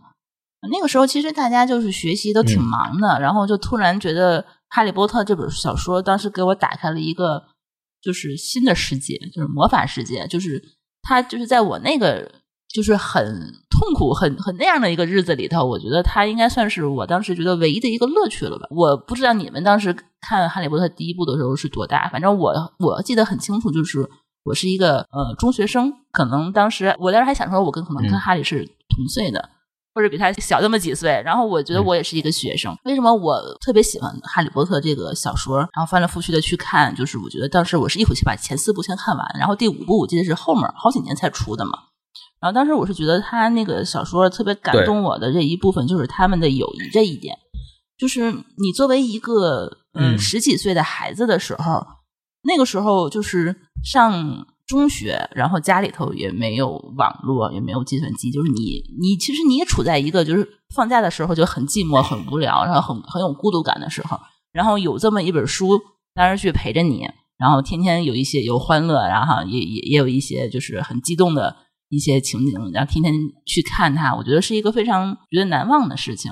然后当时也是跟我的一些呃同学，其实也是一个给我们带来非常快乐的这么一个回忆的东西。所以我就记得特别深刻，就是说我那个时候十几岁，高二的时候，我觉得我看完书，我最想要的是一只猫头鹰。这个是我当时 看了那么多本书以后，我最大的一个愿望，就是说我特别遗憾的时候，说我我的童年跟哈利童年差不多，我们都有很好的朋友，但是我没有猫头鹰可以在呃我暑假的时候给我送信，我联系不到他们，所以说那一个暑假过得特别特别漫长，我就很嫉妒哈利波特有这个猫头鹰。然后我呃那时候手机还不发达，没有手机，家里只有座机电话，对，嗯，然后你家里人又不让你总打电话就，他怕你影响学习，每天不让你聊电话。然后你那个时候住的又又又远嘛，你放假的时候你不能天天去找他们，你就觉得很寂寞。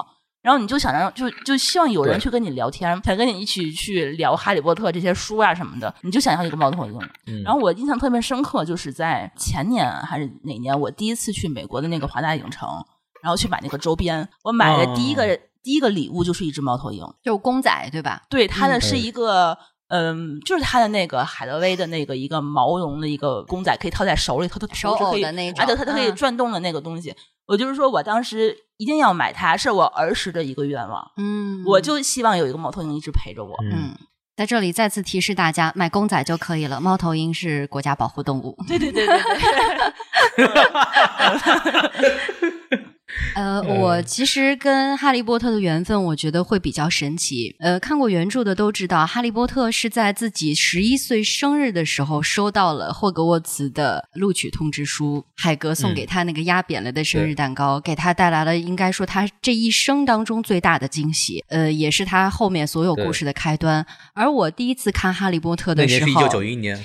呃，对，当然那个那个年份是一九九一年，但是我看到书的那一年也是我的十一岁，那本《哈利波特与魔法石》是我十一岁的生日礼物。天哪！所以我就是伴随着这个主人公一年一年在学校里面去成长，对他一年出一本书，对他就像我的一个伙伴，同龄的伙伴跟我一起在成长。嗯，就从那以后每出一本新书，我就去抓紧买一本。我还记得那个时候中文版是人民文学出版社翻译出版的，对的，对的，对。就每一本都有。那你其实你跟他算是同期，他几年级，你就是几年级，一直在涨，就这种状况。当然，他那个学制是七年级的那种状态，我就肯定错过了，不太一样。但是你会发觉他的成长路径，他每一年在呃经历一些新的故事，或者说自己也在成长，视野也在开阔。就你自己本人也是这样的一个状态。嗯嗯。当然，随着这个故事，它后续的发展会越来越不像儿童文学。而是有更多更更加深刻的话题，他的视野也全部打开，从一个小小的学校扩展到了整个我们说英国的这个魔法世界，魔法部，它有之间的一些权力啊、斗争啊，或者说大家的这个爱恨情仇的时候，它跟你的那个心理成长的同期的成长的速度是匹配的，对，所以就会共鸣会显得特别的深刻。嗯嗯，我其实我一直跟我的朋友说，就是说我应该是。第一批《哈利波特》中文版的读者的那一批，就是他可能两千年出版，然后后来引进的时候，就第一本的时候，我大概就已经开始读了。当时我记得特别印象深刻，就是我爸，我爸真的是一个很会买书的人，就是我爸就是很爱看书，然后他就会给我时不时的给我带一些他觉得挺好的书，然后就把那个书给我说：“这个《哈利波特魔法师》，说这挺好看的，你可以看一看。”然后我当时觉得那个《哈利波特》那个魔法师那个封面，就大家应该有印象，老版的封面。那个人物画的挺扭曲的，对，嗯，对。然后我觉得这个东西画风很奇怪，说这这东西是人看的，就是小孩看的书吗？我当时还跟我爸说，我这是大人看的吧？这好像不太适合我，那时候特特小。对，因为我九二年的嘛，你像两千零一年才八九岁，对吧？但是我就是有一次实在是无聊，就把它打开来，自此那一翻以后，一发不可收拾，就再也逃不出这个这个东西了。到后来真的就是每每每年都在等第一时间发售，然后就去买。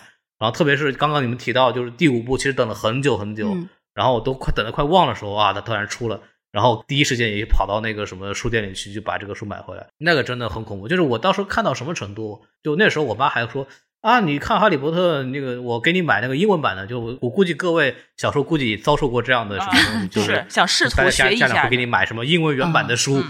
对对，说试图让你学一下英文，然后甚至给我看不买那个福尔摩斯的原文。Anyway，就是他给我买，当时我记得是阿兹卡班的英文版，然后买给我说啊，你你也看一下。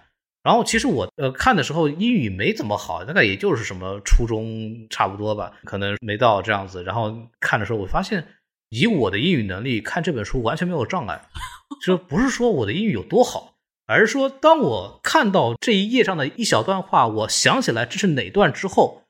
往后直接我脑子里就会自动浮现出中文版的译名。嗯，对，就是你感你在看一本英文原著，但你感觉你在看中文中英对照，就有点像现在那种网页的那个翻译软件啊，你只要刷刷新一遍，上面一段是英文，下面自动跳出来中文的翻译的那种感觉。对，嗯，而且你还清楚的记得他那个翻译本是怎么写的，那个台词是原封不动台词是什么。就是我那时候熟到那个程度，就小时候记忆力也好，因为我那时候基本上每到一个暑假。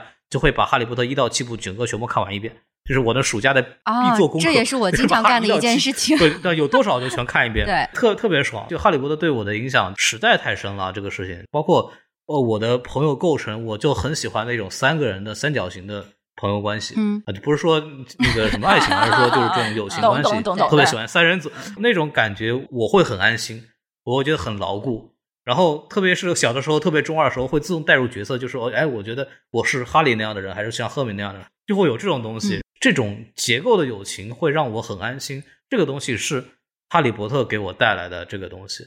然后特别想聊的，包括各位其实也有感受，就是哈利波特对麻瓜世界的描写是非常有意思的。他把麻瓜和巫师之间的这种共同存在的感觉写得非常好，就是他每次都说啊，为什么麻瓜一直不知道这些魔法世界存在？然后他在《哈利波特》的书里边解释的非常清楚啊，我们这有什么魔法，什么滥用麻瓜物品司，嗯我们有什么突发事件，什么外出的事情，我们会魔法部会派人什么施遗忘咒帮你修改记忆，然后就这边那个因为魔法大战爆炸了，说啊这是煤气管道爆炸了，就类似于这种东西，这个是让我觉得。哎，这个世界是严谨的，是非常有这种可以玩味的空间的。对，逻辑还很自洽。这个印象我也是非常深刻。我觉得这个还有最有意思的一个地方是，它就是虽然这些设定都特别的严丝合缝，它还留了一个出口，就是关于英国首相跟魔法部部长之间的这个单单线联哦系，对这个就很有意思。嗯，第六部还是第七部开场第一章就是那个魔法部长什么康奈利夫吉说那个请求见面，然后那个人进来，然后说。然后我我这已经卸任了，我已经卸任了，然后马上带着我那个新的继任者过来，然后关键里面还我就给你介绍一个还还那个什么闪回，就是那个首相回忆起当年伏吉不断的进出的那个经历，都映射到了之前我们在那个小说里读到的各种大事件。对，反正就就挺有趣的，就挺有。网友，那个魔法部长还会问啊，这个事情不是这样子的，不对，不是，是那个样子。这这种设定让它的真实感会非常非常强。嗯，包括那个大家应该也知道，英国那个那个国王十字车站里边，九又四分之站台站台那儿真的有一个手推车，然后嵌在那个墙里边。啊这个是在那个小说出来之后，他们专门做的。然后会有很多人每天在那排队去跟那个合影。是著名的打卡地。对对对，很好玩儿。然后我觉得这个世界对我来说非常的鲜活和真实。哎，包括什么数码设备、数字设备在魔法区域是没有信号的什么的，嗯，对，反正就特别逗。我我觉得这些东西都都都非常有趣，它的细节做的真的非常好，罗琳考虑的都很周到，让你非常容易的就沉浸到那个世界里面去了。对，啊，这个这个我觉得是是哈利波特一个非常有意思的地方。嗯，而且我觉得，如果说前三部，呃，至少前两部半吧，你还可以带着一种充满新奇的、童趣的、憧憬的眼光去看那个世界的话，自从小天狼星登场开始，就故事会向更加深刻啊，深沉的那个话题去延展了。你就发现嗯事情真的没有那么简单，就是我们读者自己在成长，主角的视角也在展开，然后你会从一个很同志的视角走出来去看这个现实生活的世界，然后这两者同步进行。我我印象特别深是赫敏曾经吐槽罗恩说他只有一茶匙的感情，然后蠢如罗恩这样的直男都学会了怎么去表达爱。对吧？那我们现实生活麻瓜世界的人跟他们其实是一样的，我们也会这样学习着跌跌撞撞的往前走，我们也在体验这个世界更加复杂的一面。嗯，嗯，所以我觉得这种和现实世界之间的互动感，和那个魔法世界无限细节的去延展，是特别有趣的一件事情啊！当然，我再次强调一下，不是拉彩伦，维斯莱是我们的王。对我印象特别深刻，就是虽然是永远的王我印象特别深刻，就第六部就是还那个邓布利多死的时候，啊，那就那一部，你你知道我我看完了以后，我觉得哦我大概难过了得有大半年，我就没有敢再去翻这一部这本书，是因为那一年我爷爷正好去世，啊，然后他正好是跟他是同年去世的。哦然后我就我就大概得有半年的时间没有敢去碰任何哈利波特的，就是这些东西。嗯然后他的下一部的书出来的时候，嗯我大概也放了很久我才去看。嗯包括第六部的电影，我都是一直到最后了，快下线了，我才敢去看。嗯我觉得就是代入感太强了，嗯就是觉得那个难难过的那个那个感觉，就是你看到的那个书，你就会觉得自己非常非常就像是水草攥住了你的心脏的哦就是那种感觉，对对。因为我觉得《哈利波特》的整个的世界，他对死亡的探讨其实很深刻，嗯对？吧？比如说，只有直面过死亡的人。才能看得到叶奇，对吧？可以掌控用叶奇尾巴毛做的这个魔杖等等，那个时候你会对吧觉？得他其实比你更幸运，他是能够看到死对的过人的，他们还是可以回来的，他是可以通过各种的方式还可以嗯与你对话，但是你在现实中其实是没有办法。是，但是我觉得他也从某种方式嗯告诉了我们面对死亡的一个办法，啊是对吧？我们其实跟主角一样，一起经历过很多特别惨痛的死亡。你看，斯德里克学长的死，小天狼星的死，邓布利多的死。嗯多比的死，斯内普教授的死，弗雷德的死，我觉得罗琳真的是特别的狠，因为你看，把人写死，对。因为我们还是个孩子，是他把啊。人生的导师，对吧？自己自己寻找到的认定的亲人，对。忠诚的朋友，刚有了可靠的伙伴，全都杀了个遍。就我觉得对小天而狼星死而且的时候，我也你们发现没有，死的全是男的，哦，对哦，还真的是。贝拉也死了。然后，呃，刚才舒淇老师提到说邓布利多死的那个部分，我还我印象也特别深刻，就是看到那个邓布利多从天文塔坠落的那个部分，当时是我深夜嗯啊，对我救出来了。躲在被窝里嗯打着手电筒嗯偷偷看，因为就课外书嘛，对吧？嗯，呃，那时候还在读书，嗯你不能占用太多，呃对吧？对对这个时间只能是啊偷着看，在在家对对对，我当天晚上真的是嗯在躲在被窝里哭了一整夜。第二天早上，我妈就问我说你：“在哦你是不是昨天晚上熬夜打手电偷看书了？就是暴露了，你知道吧？”然后真的这个事情足足震惊了我有一周之多，没有缓过神儿来。嗯，就是那种很恍惚的状态，就特别伤心。一想到那儿，就觉得眼眼眶就已经对对对盛不住眼泪。嗯，然后我就觉得罗琳她把这么多残酷的死亡展现给我们看，飞了无数的刀，但是你会发现她还埋了一个特别深沉的梗，或者说，呃就是一开始就埋下了这个抗衡死亡的终极答案，嗯，这就是爱呀、嗯对对吧他还有把这一个告诉你，啊对他一开始就他在告诉你了。他在教你成长。对我觉得，但是他把这个答案放在了开始，你不嗯看完所有的，你是领会不到这个答案到底有多么深沉的。所以说，你可能回头看的时候，嗯再再去反复反复的去读，你就会觉得这个东西从一开始，他就会在教你，对，教你怎么去长大，教你去面对这些事情。嗯我们从那么小的时候就开始去学着去面对它。嗯，包括你跟朋友之间的这种冲突，比如罗恩跟哈哈利之间的那种小嫉妒，对呃，发生了冲突矛盾，对会怎么去解决，其实里面都有讲。对他怎么去、嗯去跟朋友去沟，就是去交心。对嗯，然后我觉得就这些事情的话，都是他们去在教会我们。我觉得嗯可能我们的当时上学的时候，老师、我们家人也没有去有用心的去教我们这么多东西。或者他们没有意识到这些需要教给你。对嗯啊，这个东西其实我觉得也确实是应该孩子应该从，比如从阅读里边能获取到很多东西。对就《哈利波特》，我觉得它它其实特别前几部吧，其实就是一个儿童文学嘛。嗯那儿童文学其实一个很重要的作用就是告诉孩子一些基本的一些为人处事啊，或者公序良俗啊一些东西。对这方面来说，其实它是一部非常非常优秀的作品。对，然后我还记得，就是他对那个感情的那个描写，尤其是第五部吧，就是哈利波特和秋张约会，啊，然后就约会的很失败，然后哈利波特完全一脸懵逼回来，怎么回事儿？就淋着雨，然后湿的袍子，然后呃走进了格兰芬多休息室，然后开始就开始找赫敏说，哎，这到底怎么回事啊？然后赫敏跟他哒哒哒哒哒哒哒哒哒哒分析了一大堆，然后那个哈利都听傻了，什么？他居然有这么多的心思？然 后然后赫敏就白了他一眼，对，我觉得那个地方就写的特别的，就是有生活。嗯，对，嗯很多人对这种就是男女所谓心理上的差异啊，什么东西，我觉得里边都有很细致的一些描写。包括那个我特别印象很深的，就是罗恩对哈利的那种嫉妒，嗯，就是那一段描写是很好的。就是当你身边有一个各方面好像都很优秀的朋友，你好像是他最好的朋友，但是所有的风头好像都在他那边，他能够去找罗恩的这个角度，我觉得也是也是非常好的。对，就罗琳对这个孩子的这种内心挖掘的还是比较的透彻的，所以我对罗恩是很有共鸣的。我就觉得啊、罗恩韦斯莱真的是我的王者，嗯真的真的是一个很好的角色。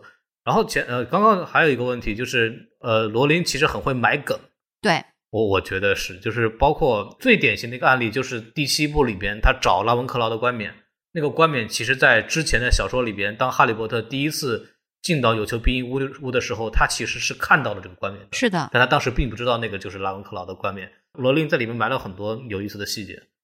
包括那个把所有学院的幽灵之间的那些呃前朝几代的爱恨情仇全部都串联在一起，我觉得哇，这个真的太厉害了。雪人巴罗和那个什么海莲娜女士，嗯，而且我是觉得他写一本小说，这一部小说七部，他前前后后写了都有十年了吧？他就是能够从第一部你再回去看，还有很多嗯最后的两部的线索，对他都已经在埋出伏笔来了。对，说明他其实在之前写的那些点嗯点滴滴的那些小细节的时候，就已经构思好后面会发生什么事情了。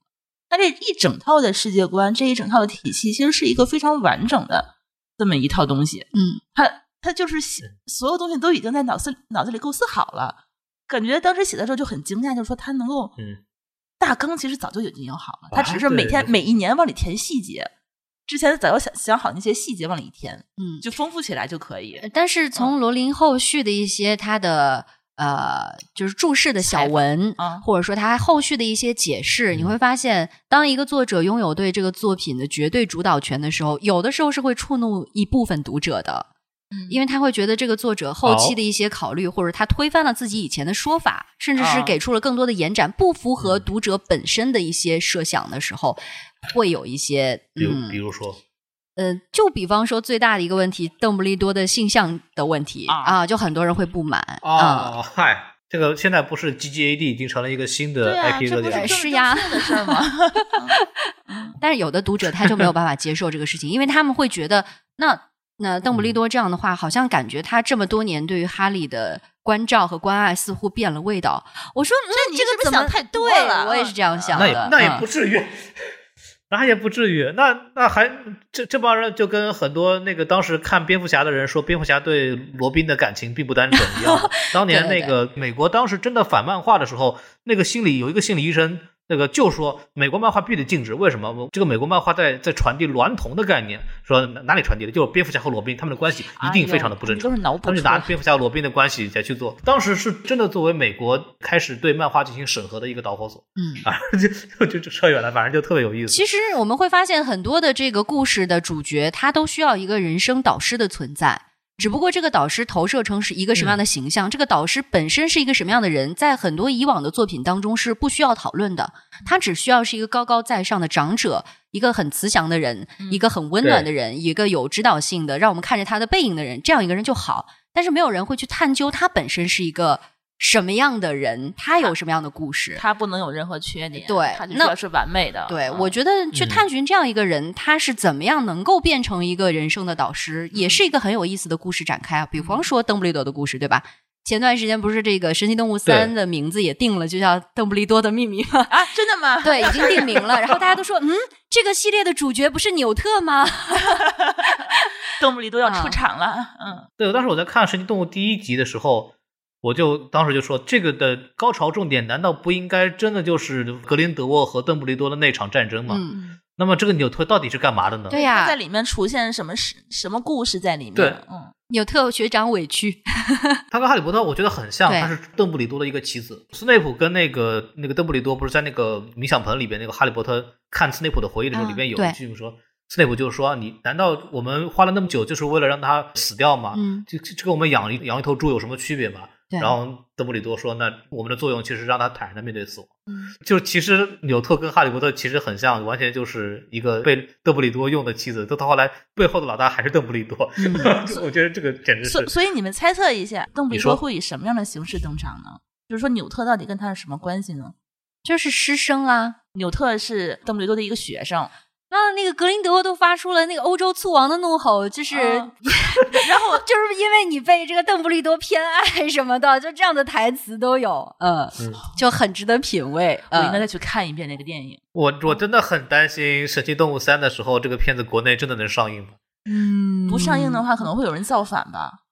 那我只能去到处要资源了，我一定要看。他如果对同性的这个东西这么琢磨的话，真的有危险。而且我感觉以现在海外的这种趋势来讲的话，五步之内不出柜，邓布利多跟我姓，好吧？对，就 就就真的是这个样子。这个我觉得真的有点风险。到后来如果真的出柜了，国内怎么上的？但是我觉呃得我都开始他在想了他可能作为一个叫 global movie 的话，这方面应该不会挑明吧？你可能会以比较隐晦的方式嗯去展现。因为他这个事情，他其实没有在原著或者就跟那个其夏日有晴他的。任啊何资料里头。夏日有晴天，你都磕出来了，那直男是多么能磕糖啊！我的天哪！夏日有晴天本来就是同性电影啊，只不过是国内改过台词了。啊，那我看错版本了，你们不知道吧？不知道。呃，就就他他本来他本来其实影射的就是同性内内容，而且这个在国外还有点争议，就是说我们我们我们应不应该在未成年的时候就在宣扬这个同性的问题、嗯，啊？这个在海外其实也有一些争议，但是基本上明眼人都能看出来，这个片子是带有同性的倾向的。啊，这个扯远了，扯远了，以至于国内过审的时候其实改了台词。嗯，对，其实邓布利多这件事情，他也没有在任何官方的资料里头有有在书里里头就是没有书书里面没有说，但是作者的作者解释是明说了的。对，但是他的就是其他的一些资料里头没有说，我觉得他不太可能在在一个电影里头就会说的这么明白，因为就是老师在国外的一些著作里面，他们都是不结婚也不谈恋爱的，一些学者长者们的这些形象。哦，还有这样的说法，，对他们老师们，他们都是不结婚住学校的嘛，都是单身的状态。所以都是 gay 呗。嗯，就不会说是他们有这方面的倾向，可能也不会特别详细的去介绍他们的感情线。包括哈利波特的老师们，其实你自对己研究的话，他们也是不回家的，都是住学校的嗯，啊。嗯，当然斯内普除外啊，他是有感情线的。所以说，我觉得他可能不一定会，就在感情上那么琢磨啊。我觉得他不会是一条主线，或者嗯是去着重去说的事情。我也是猜测他可能会一种比较就是怎么说呢，隐晦的方式去可透露能是好这件事情。哥们儿啊，这兄弟情啊，不不不不不，这在第二部的时候就已经有这个嗯谷仓的那个牢不可破的誓言的那一部分了，血咒的拉拉小手啊什么的。就是会有吧手掌 相对什么的，哇，嗯那个场景真的是，嗯嗯，磕磕死了，磕死我了。所以这个东西真的是有个问题啊，就是从第一部的时候就知道说，邓布利多的一大功绩是打败了格林德沃，嗯但是我估计刚刚我们讲的这两个人是有这种永不背叛的这种所谓的血咒的这种羁绊的。对那那么到底这场战争是怎么完成的，就非常的有意思了。估计在就纽特在里面扮演的一个一定是这么一个角色，就邓布利多借刀杀人。哇，快去写剧本吧！我估计这他们两个人一定是有有那个血咒的这个协议的，就是我们两个应该共同完成目标，我们互相不背叛我们的这种友谊或者情感也好。所以我现在觉得真的很期待这个最后那个大战它怎么收场。嗯，对这个这个事情就就，但如果他最最后大战真的是用一种很离谱的方式轻描淡写的结束了，我这估计我要我要我要掀桌子了，这个受不了。等了半天，谁关心神奇动物在哪里？我们就关心邓布利多 和格林德沃的大战，好吗？不，准确的说是关注他们年少轻狂时的写作友情（括号爱情故事 哎，你说这次罗琳为什么他不像之前的套路一样，先出书再出电影？那非得先把电影都拍完了，）嗯再说以后的事儿，来不及写，对啊没空了是吗？电影多挣钱啊、而且电影是一个最大化扩大它这个 IP 影响力的一个方式。书的话，它还有周期，嗯而且有门槛。人，我怀疑罗琳是不是还能像当年那样写出那个东西来我觉？得他也很，因为反正神奇动物那个剧本写的稀烂，嗯，简直不能看。我觉得他可能也是为了了保票房吧，因为书现在可能盗版的方式也太多了，大家可能去买书的人也现在哎怎么说，书也不太有人看了。对，嗯，嗯对，还是期待这也，是一个核心。但我还是期待他以哎后能够出书。这几部电影都拍完之后，我期待就是可能他就不写了，然后能交给更有能力的作者去做其他的补完的东西。嗯，我觉得这也是一个比较合理的方式。嗯嗯因为我我还挺爱看杰克罗琳的文字的，就是因为除了这个《哈利波特》的小说之外，他 Pottermore 上写了很多的设定啊，或者写了一些小的片段故事啊什么的，还是挺有意思。比方说，他在他的设计里边，哈利波特家里不是很有钱嘛，嗯然后他们这个祖先怎么发家致富的呢？是发明了一种让头发非常服帖的药水。啊，但是反观我们的小说里边，我们知道哈利波特的头发是任何药水都搞不定的。他的头发永远不服帖。对，但是他的祖上就是因为发明了魔法定发啫喱而出名的。这个这个在神奇动物里边是有证据的，就是在神奇动物一里边，不是前段时间前面那个为了说格林德沃的事情，贴了很多那个预言家日报那个报纸嘛。那个报纸里面，大家仔细逐帧截图的话，其中有一张报纸那个角落上面有一个波特家的那个魔法啫喱水的广告。哇，你能看成这个样子吗？？哦，你惊我都没有注意 哎。对对，这个这个，反正网上也 都有。当时我还写过一个写过一个帖子，就是分析预告的时候讲过这个事儿，就是波特家族祖上是干这个事儿的。然后波特帽里边其实也有写，就罗琳的这些文字还是很有趣的那些设定。但是我还是特别期望像像星战一样，就是星战当卢卡斯把这个 IP 拍成电影拍出去之后，其实它里边因为也是一个很大的世界观，它有大量的作者。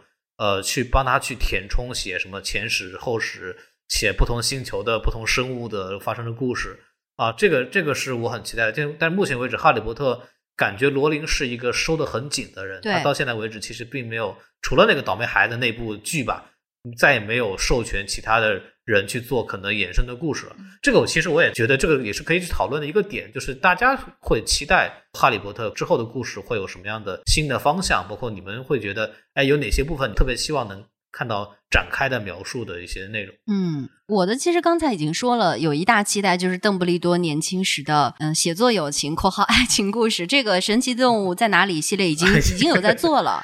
还有就是之前也提到的，就是呃已经开发了英国和美国的魔法世界，对吧？那么提到了这个，对，就是欧洲的几个学校。那么我们亚洲的内容能不能再展开一些？比方说前两天其实呃，不能怕辱华。呃，前前面不是有有那个在微博上流传特别火的一个 “假如霍格沃兹在通州”这样一个相声小段儿吧，单口的小段儿。啊，对，那对，就是养的都不是猫头鹰，是八哥，见面打招呼都是吃了吧您那，对吧？就是那个特别对，然后那个 魔咒都是呃是叫什么？除您家过事儿，哎，对，除您家过事儿，对，嗯，你会觉得做了一个本土化的移植之后也挺有意思的，嗯，因为我觉得，呃，像我们以前看过的一些系列化的电影，你会发现它也是一个非常重要的套路，就是呃，让世界各地的风情在主角的冒险当中有所展现。比方说，大家特别熟悉的《零零七》呀，啊等等这一系列吧，就是他会在世全世界特别有名的城市到处跑。那其实我我觉得也会期待魔法世界，它在不同的这个大陆上面会有怎么样的一个具有当地风情的展开吧？你看，包括以前我们看过咱们中国特色的武侠的那种设定的作品，我看过一些小说，就有一些会发生什么呢？就以前的那些各大武林门派，现在都已经是大隐隐于市。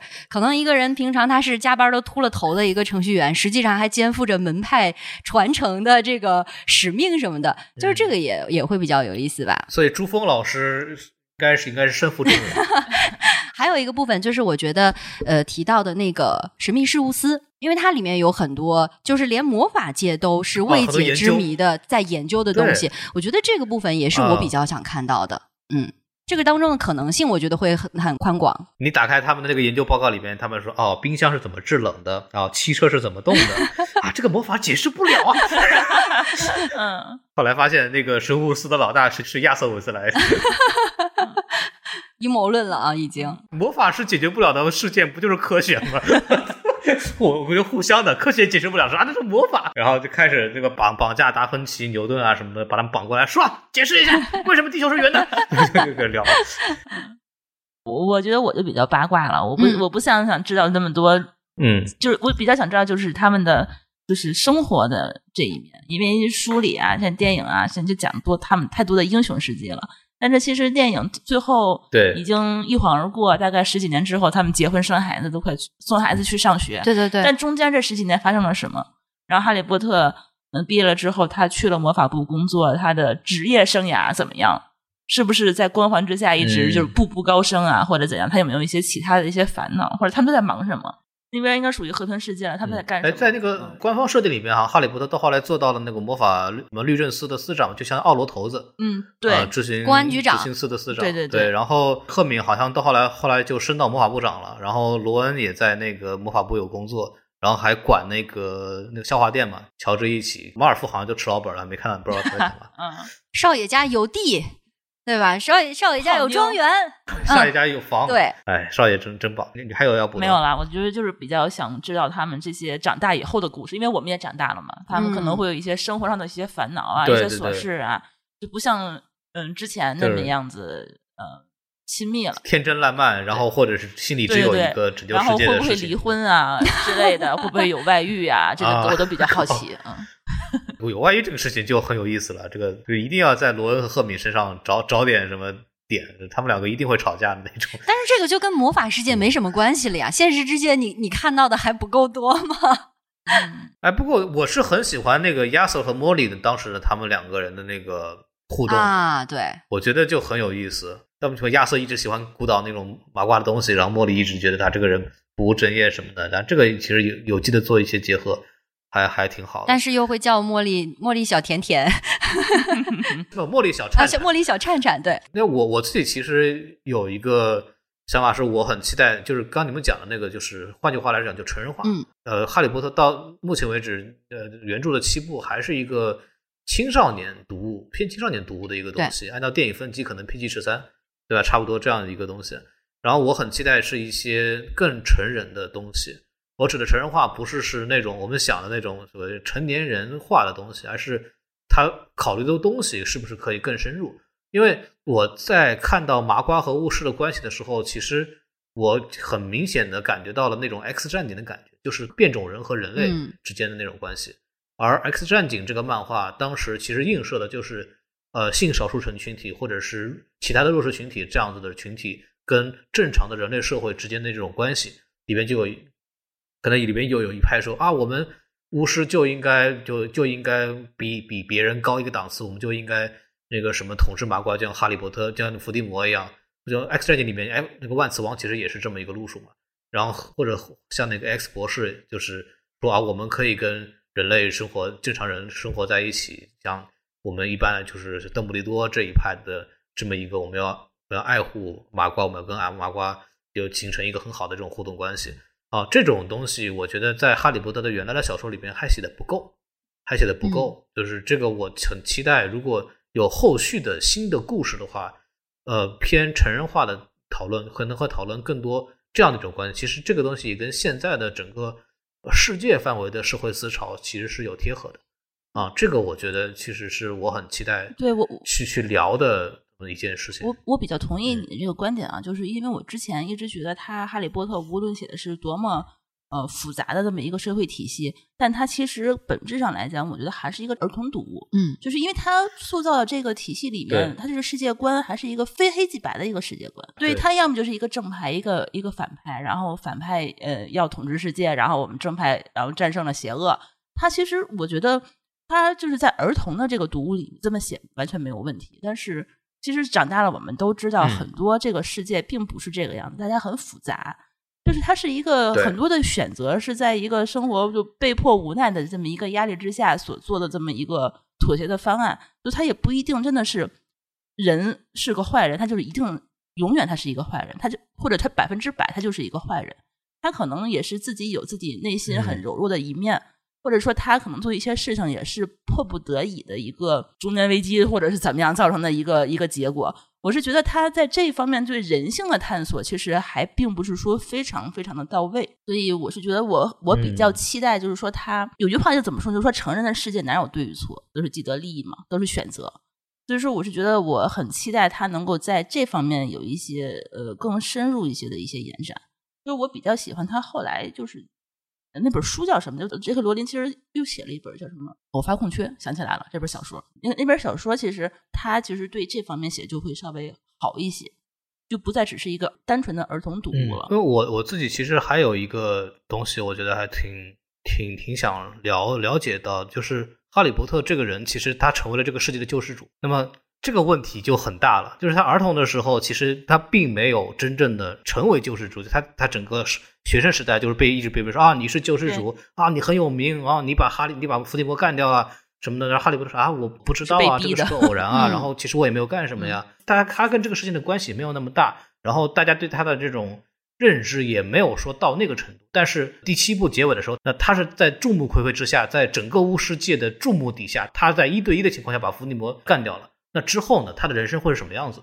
这个我就觉得很有意思，对就是某个社会的救世主的形象，他会面临什么样的问题？嗯那他会他会从此一蹶不振吗？他会就彻底放纵自己吗？他会怎么？他会被莫名其妙的推上一个他不应该在的位置？比方邓布利多说：“我永远不能触碰权力。”那那哈利波特有没有可能？就是如果魔法世界如果选总统的话，那哈利波特是不是高票当选呢？嗯对，就是这些东西，我觉得都是可以去深度的去聊的，因为这个东西让我想起了那个曾经那个这个 S N L，就是那个周六夜现场有过一次恶搞，就是哈利波特在那个设定里边，它是一个小的喜剧短剧嘛，然后在那个设定里边，呃，那个 Daniel 他是直接亲自演的那个小小喜剧啊，他就演哈利波特，然后他扮演的哈利波特是什么样子呢？就是杀死伏地魔是他这辈子干过的最后一件值得被人知道的事情。啊，从此以后的人生都在走下坡路。故事里就是他就赖在城堡里不走了。他每年就跟新的学生说：“你看，我是哈利波特，我做了这样这样的事情。当年我们怎么怎么样，嗯嗯开始说古，所有人都开始特别讨厌他，就是说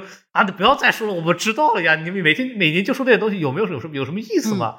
对吧？就是他这个小短剧讲讲这个事儿，然后这个东西我就觉得是一个很有意思的点，就当人被呃声明给异化了之后，他会是什么样子？那么从目前为止设定的正史说，哈利波特其实一路就是成为了奥罗奥罗办公室主任啊，怎么怎么样，他还是一个正常的职业的发展道路的这种情况。但实际上，是否可能会有一个新的可能性，就是他其实他的人生走错了很多的方向，甚至成为了一个新的大家的对立面，甚至他有没有可能一个人可以影响影响到整个魔法部的决策？对，就跟我们看 DC 漫画里边有一个设定叫红色之子嘛，就是超人成为了呃苏维埃政权的统治者，那他可以彻底统治整个地球的这样的话语权。嗯，是你们总统能不能选举都得听我的，我说了算才算。如果他是这样的一个情况，那这个东西又很有意思了。嗯就我觉得就是很期待有这样子的类似的内容出现嘛。嗯对，包括还有一个东西，我觉得特别想知道的就是那个第一次巫师战争，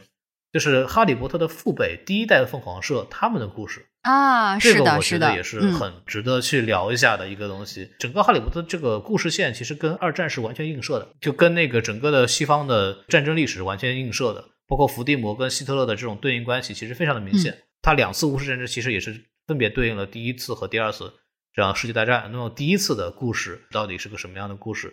呃，他们的哈利波特的父辈们当时是什么样的一个故事？包括哈利波特第六部那《空想王子》里边，其实也提到了詹姆波特和小天狼星他们几个人在学校里边很快乐的玩耍的故事。这个其实拍成一个剧，也是一个很有意思的这么一个校园的这么一个剧。对，包括一开始说他们的老三人组，就是实际上是四个人。当时在学校，你可以说他们快乐，但对从某一个侧面来讲，他们是校霸级的这种人物，对吧？其实挺飞扬跋扈的。就简直就是玻璃啊！对，那那怎么最后能够有一个转变，对吧？嗯从那样一个不可一世、飞扬跋扈的状态，变成到莉莉伊万斯都可以认同詹姆波特，对吧？还跟他结了婚，嗯，就是这样一个过程，我觉得也是比较有意思的。嗯，包括刚才孔老师讲到说，那个主角当他没有了一层伪装的时候，他会怎么样面对权力？因为我们以前看到的一些超英的电影，其实这些超级英雄他们有另外一个身份可以隐藏自己的，嗯，对吧？这个超人肯特，他戴着眼镜就是那个小记者。那蝙蝠侠，我只要躲在我的庄园里，我就是一个富豪。嗯呃，只有我在穿上我的战袍的时候，披上我的那个风衣，我的裤衩外穿的时候，那那一刻我是以一个另外的嗯短暂的变形的形态去面对这个世界的。其他时候，我只是一个普通人，我隐藏在大众当中。但哈利波特他没有完全没有这样的呃伪装，嗯，他没有另外的身份可以使用，他对他的异化会是什么样？我也确实比较期待。他可能以后就从此没有个人生活，全都是笼罩在英雄主义的这个光环之下。对嗯，人格的话也不一定会而而且大家可以联想一下，现在的就是很多的，就是就我们各个民族的自由斗士吧，当他们被捧上，比如切格瓦拉，或者是呃曼德拉，或者是甚至本拉登这样子这这样子的这种人物吧，对，就是他们都是在各各民族里边都是作为自由斗士或者民族解放的偶像被崇拜着的啊，在某种意义上来讲，那么他哈利波特其实某种程度上跟他们类似。那他们的结局是什么？他们会成为独裁者。那哈利波特的结局是什么？这个事情就 就就很有意思了。就就这个事情是很可可以可以去就去遐想的一些一些点。因为魔法世界太小了，我感觉从杰克罗琳目前为止展现的呃人数来说，魔法世界整个的这个人数是非常小。你看霍格沃茨每年才招多少人？对，对然后这是这是世界上最大的魔法学校，对 对对，然后就哎，感觉好像这个世界很小。那哈利波特在这个团体里边，他们的这种这种威信、这种控掌控力，那能到什么程度啊？这个就真的非常有意思了。但是反过来也会觉得，就杰克罗琳真的是经过深思熟虑的去设置了哈利波特的这个故故事背景。呃，里边就提到了说，邓布利多说，我不希望他在巫师世界里边被大家宠大，是的，我希望他回到他的姨父姨妈家里边去，当着一个正常的孩子那样去成长，哪怕生活的会辛苦很多，这样会让哈利波特从来没觉得自己有多了不起，也会让哈利波特保留了一种去从别人的角度来去看问题的这种能力和视角。这也是让哈利波特在整个上学的七年里边慢慢成长成我们预计的这样的一个所谓英雄式的人物角色的一个非常重要的一点。啊，这个是我觉得呃非常好、非常有意思的这样一个设定，还是说罗琳还是真的很会去把这个人物给做出来。嗯不知道大家有没有读过，在小时候在那种百度贴吧呀或者论坛里边啊，就是读过一个东西叫《哈利波特一段校史》。这个东西在呃《哈利波特》的书里边是有这么一本书的，对吧？就是它被反复提及，就讲霍格沃茨历史的。但是当年我在贴吧上是看过一个非常成体系的中文写作的霍格沃茨一段校史，讲的真正就是有鼻子有眼的，他们怎么在沼泽地里边把这个霍格沃茨给建起来，然后密室是怎么做的，它里面到底这几个人之间发生什么样的矛盾，然后斯莱特林怎么出走的，写的有鼻子有眼的啊。就这个东西，我们当时很多哈迷都认为可能是海外的某个出版物，然后把它汉化出来了，结果发现就是一个同人作品中国人写的，就是一个自己我写的网文，对，写的特别严谨，而且而且他写的东西会映射到哈利波特小说里面的很多故事。这个东西虽然不是一个正儿八经的官方的出品的东西，但我很期待这个历史能够被拍成一个一个影视作品或者是一个游戏这样的东西。嗯啊，这个我也是我也是很期待的。嗯，其实我们大家我觉得愿望都是挺共同的，就希望这个世界它能够更开放一些，而不是多元局一些局限在罗琳的那一方小小的设定里面。嗯是的，说到这儿会回到我们刚刚聊这个游戏。其实我们刚刚提到一个点，就是你们在玩的时候，你们会说啊，我以为是一个重走哈利波特故事剧情的游戏，但不是，它是一个我成为了霍格沃茨的学生，然后我在这个城堡里发生的故事的这么一个一个事情。这个事情，我觉得它其实是一件非常好的事情，嗯就是我们纵观哈利波特的游戏开发史啊，我们会看到《哈利波特》早期的游戏形态，其实就跟我们直觉上认识的一样，就是出一部电影，然后出一个这个电影的游戏。这个游戏呢，就是把这个故事电影主故事线，就是把电影的故事全部走一遍，然后那个里边的人物设计的跟电影的人物一样，然后基本上呃什么探索性啊什么东西，就跟那个城堡那个冒险是一模一样，把故事走一遍。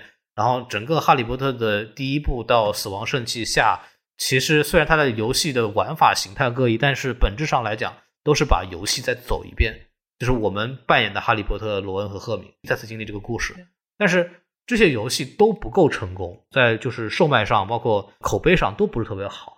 然后我觉得，嗯，这个东西其实反而是《魔法觉醒》这个游戏抓住了重点。我们期待的，我们我们哈迷想要的不是重走一遍哈利波特的路，我们想要的是我们能够进入到这个魔法世界，成为这个魔法世界的一份子。这个反而是《魔法觉醒》这样的游戏，它彻底摆脱掉了呃哈利波特整个的主故主故事线，然后它是说的是你们是魔法世界的一份子，你们是在里边活跃的人。这个反而是我们这些哈利波特迷特别想要、真正想要玩的游戏。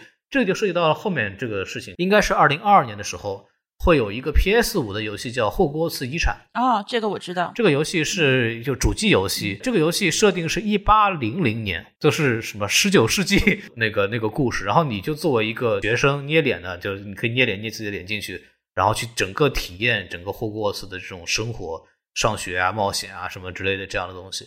反而这个事情，我觉得可能是哈利波特迷们真正想要的一种游戏的形式。因为毕竟三位主角的故事，他们会经历什么，每个人都清楚。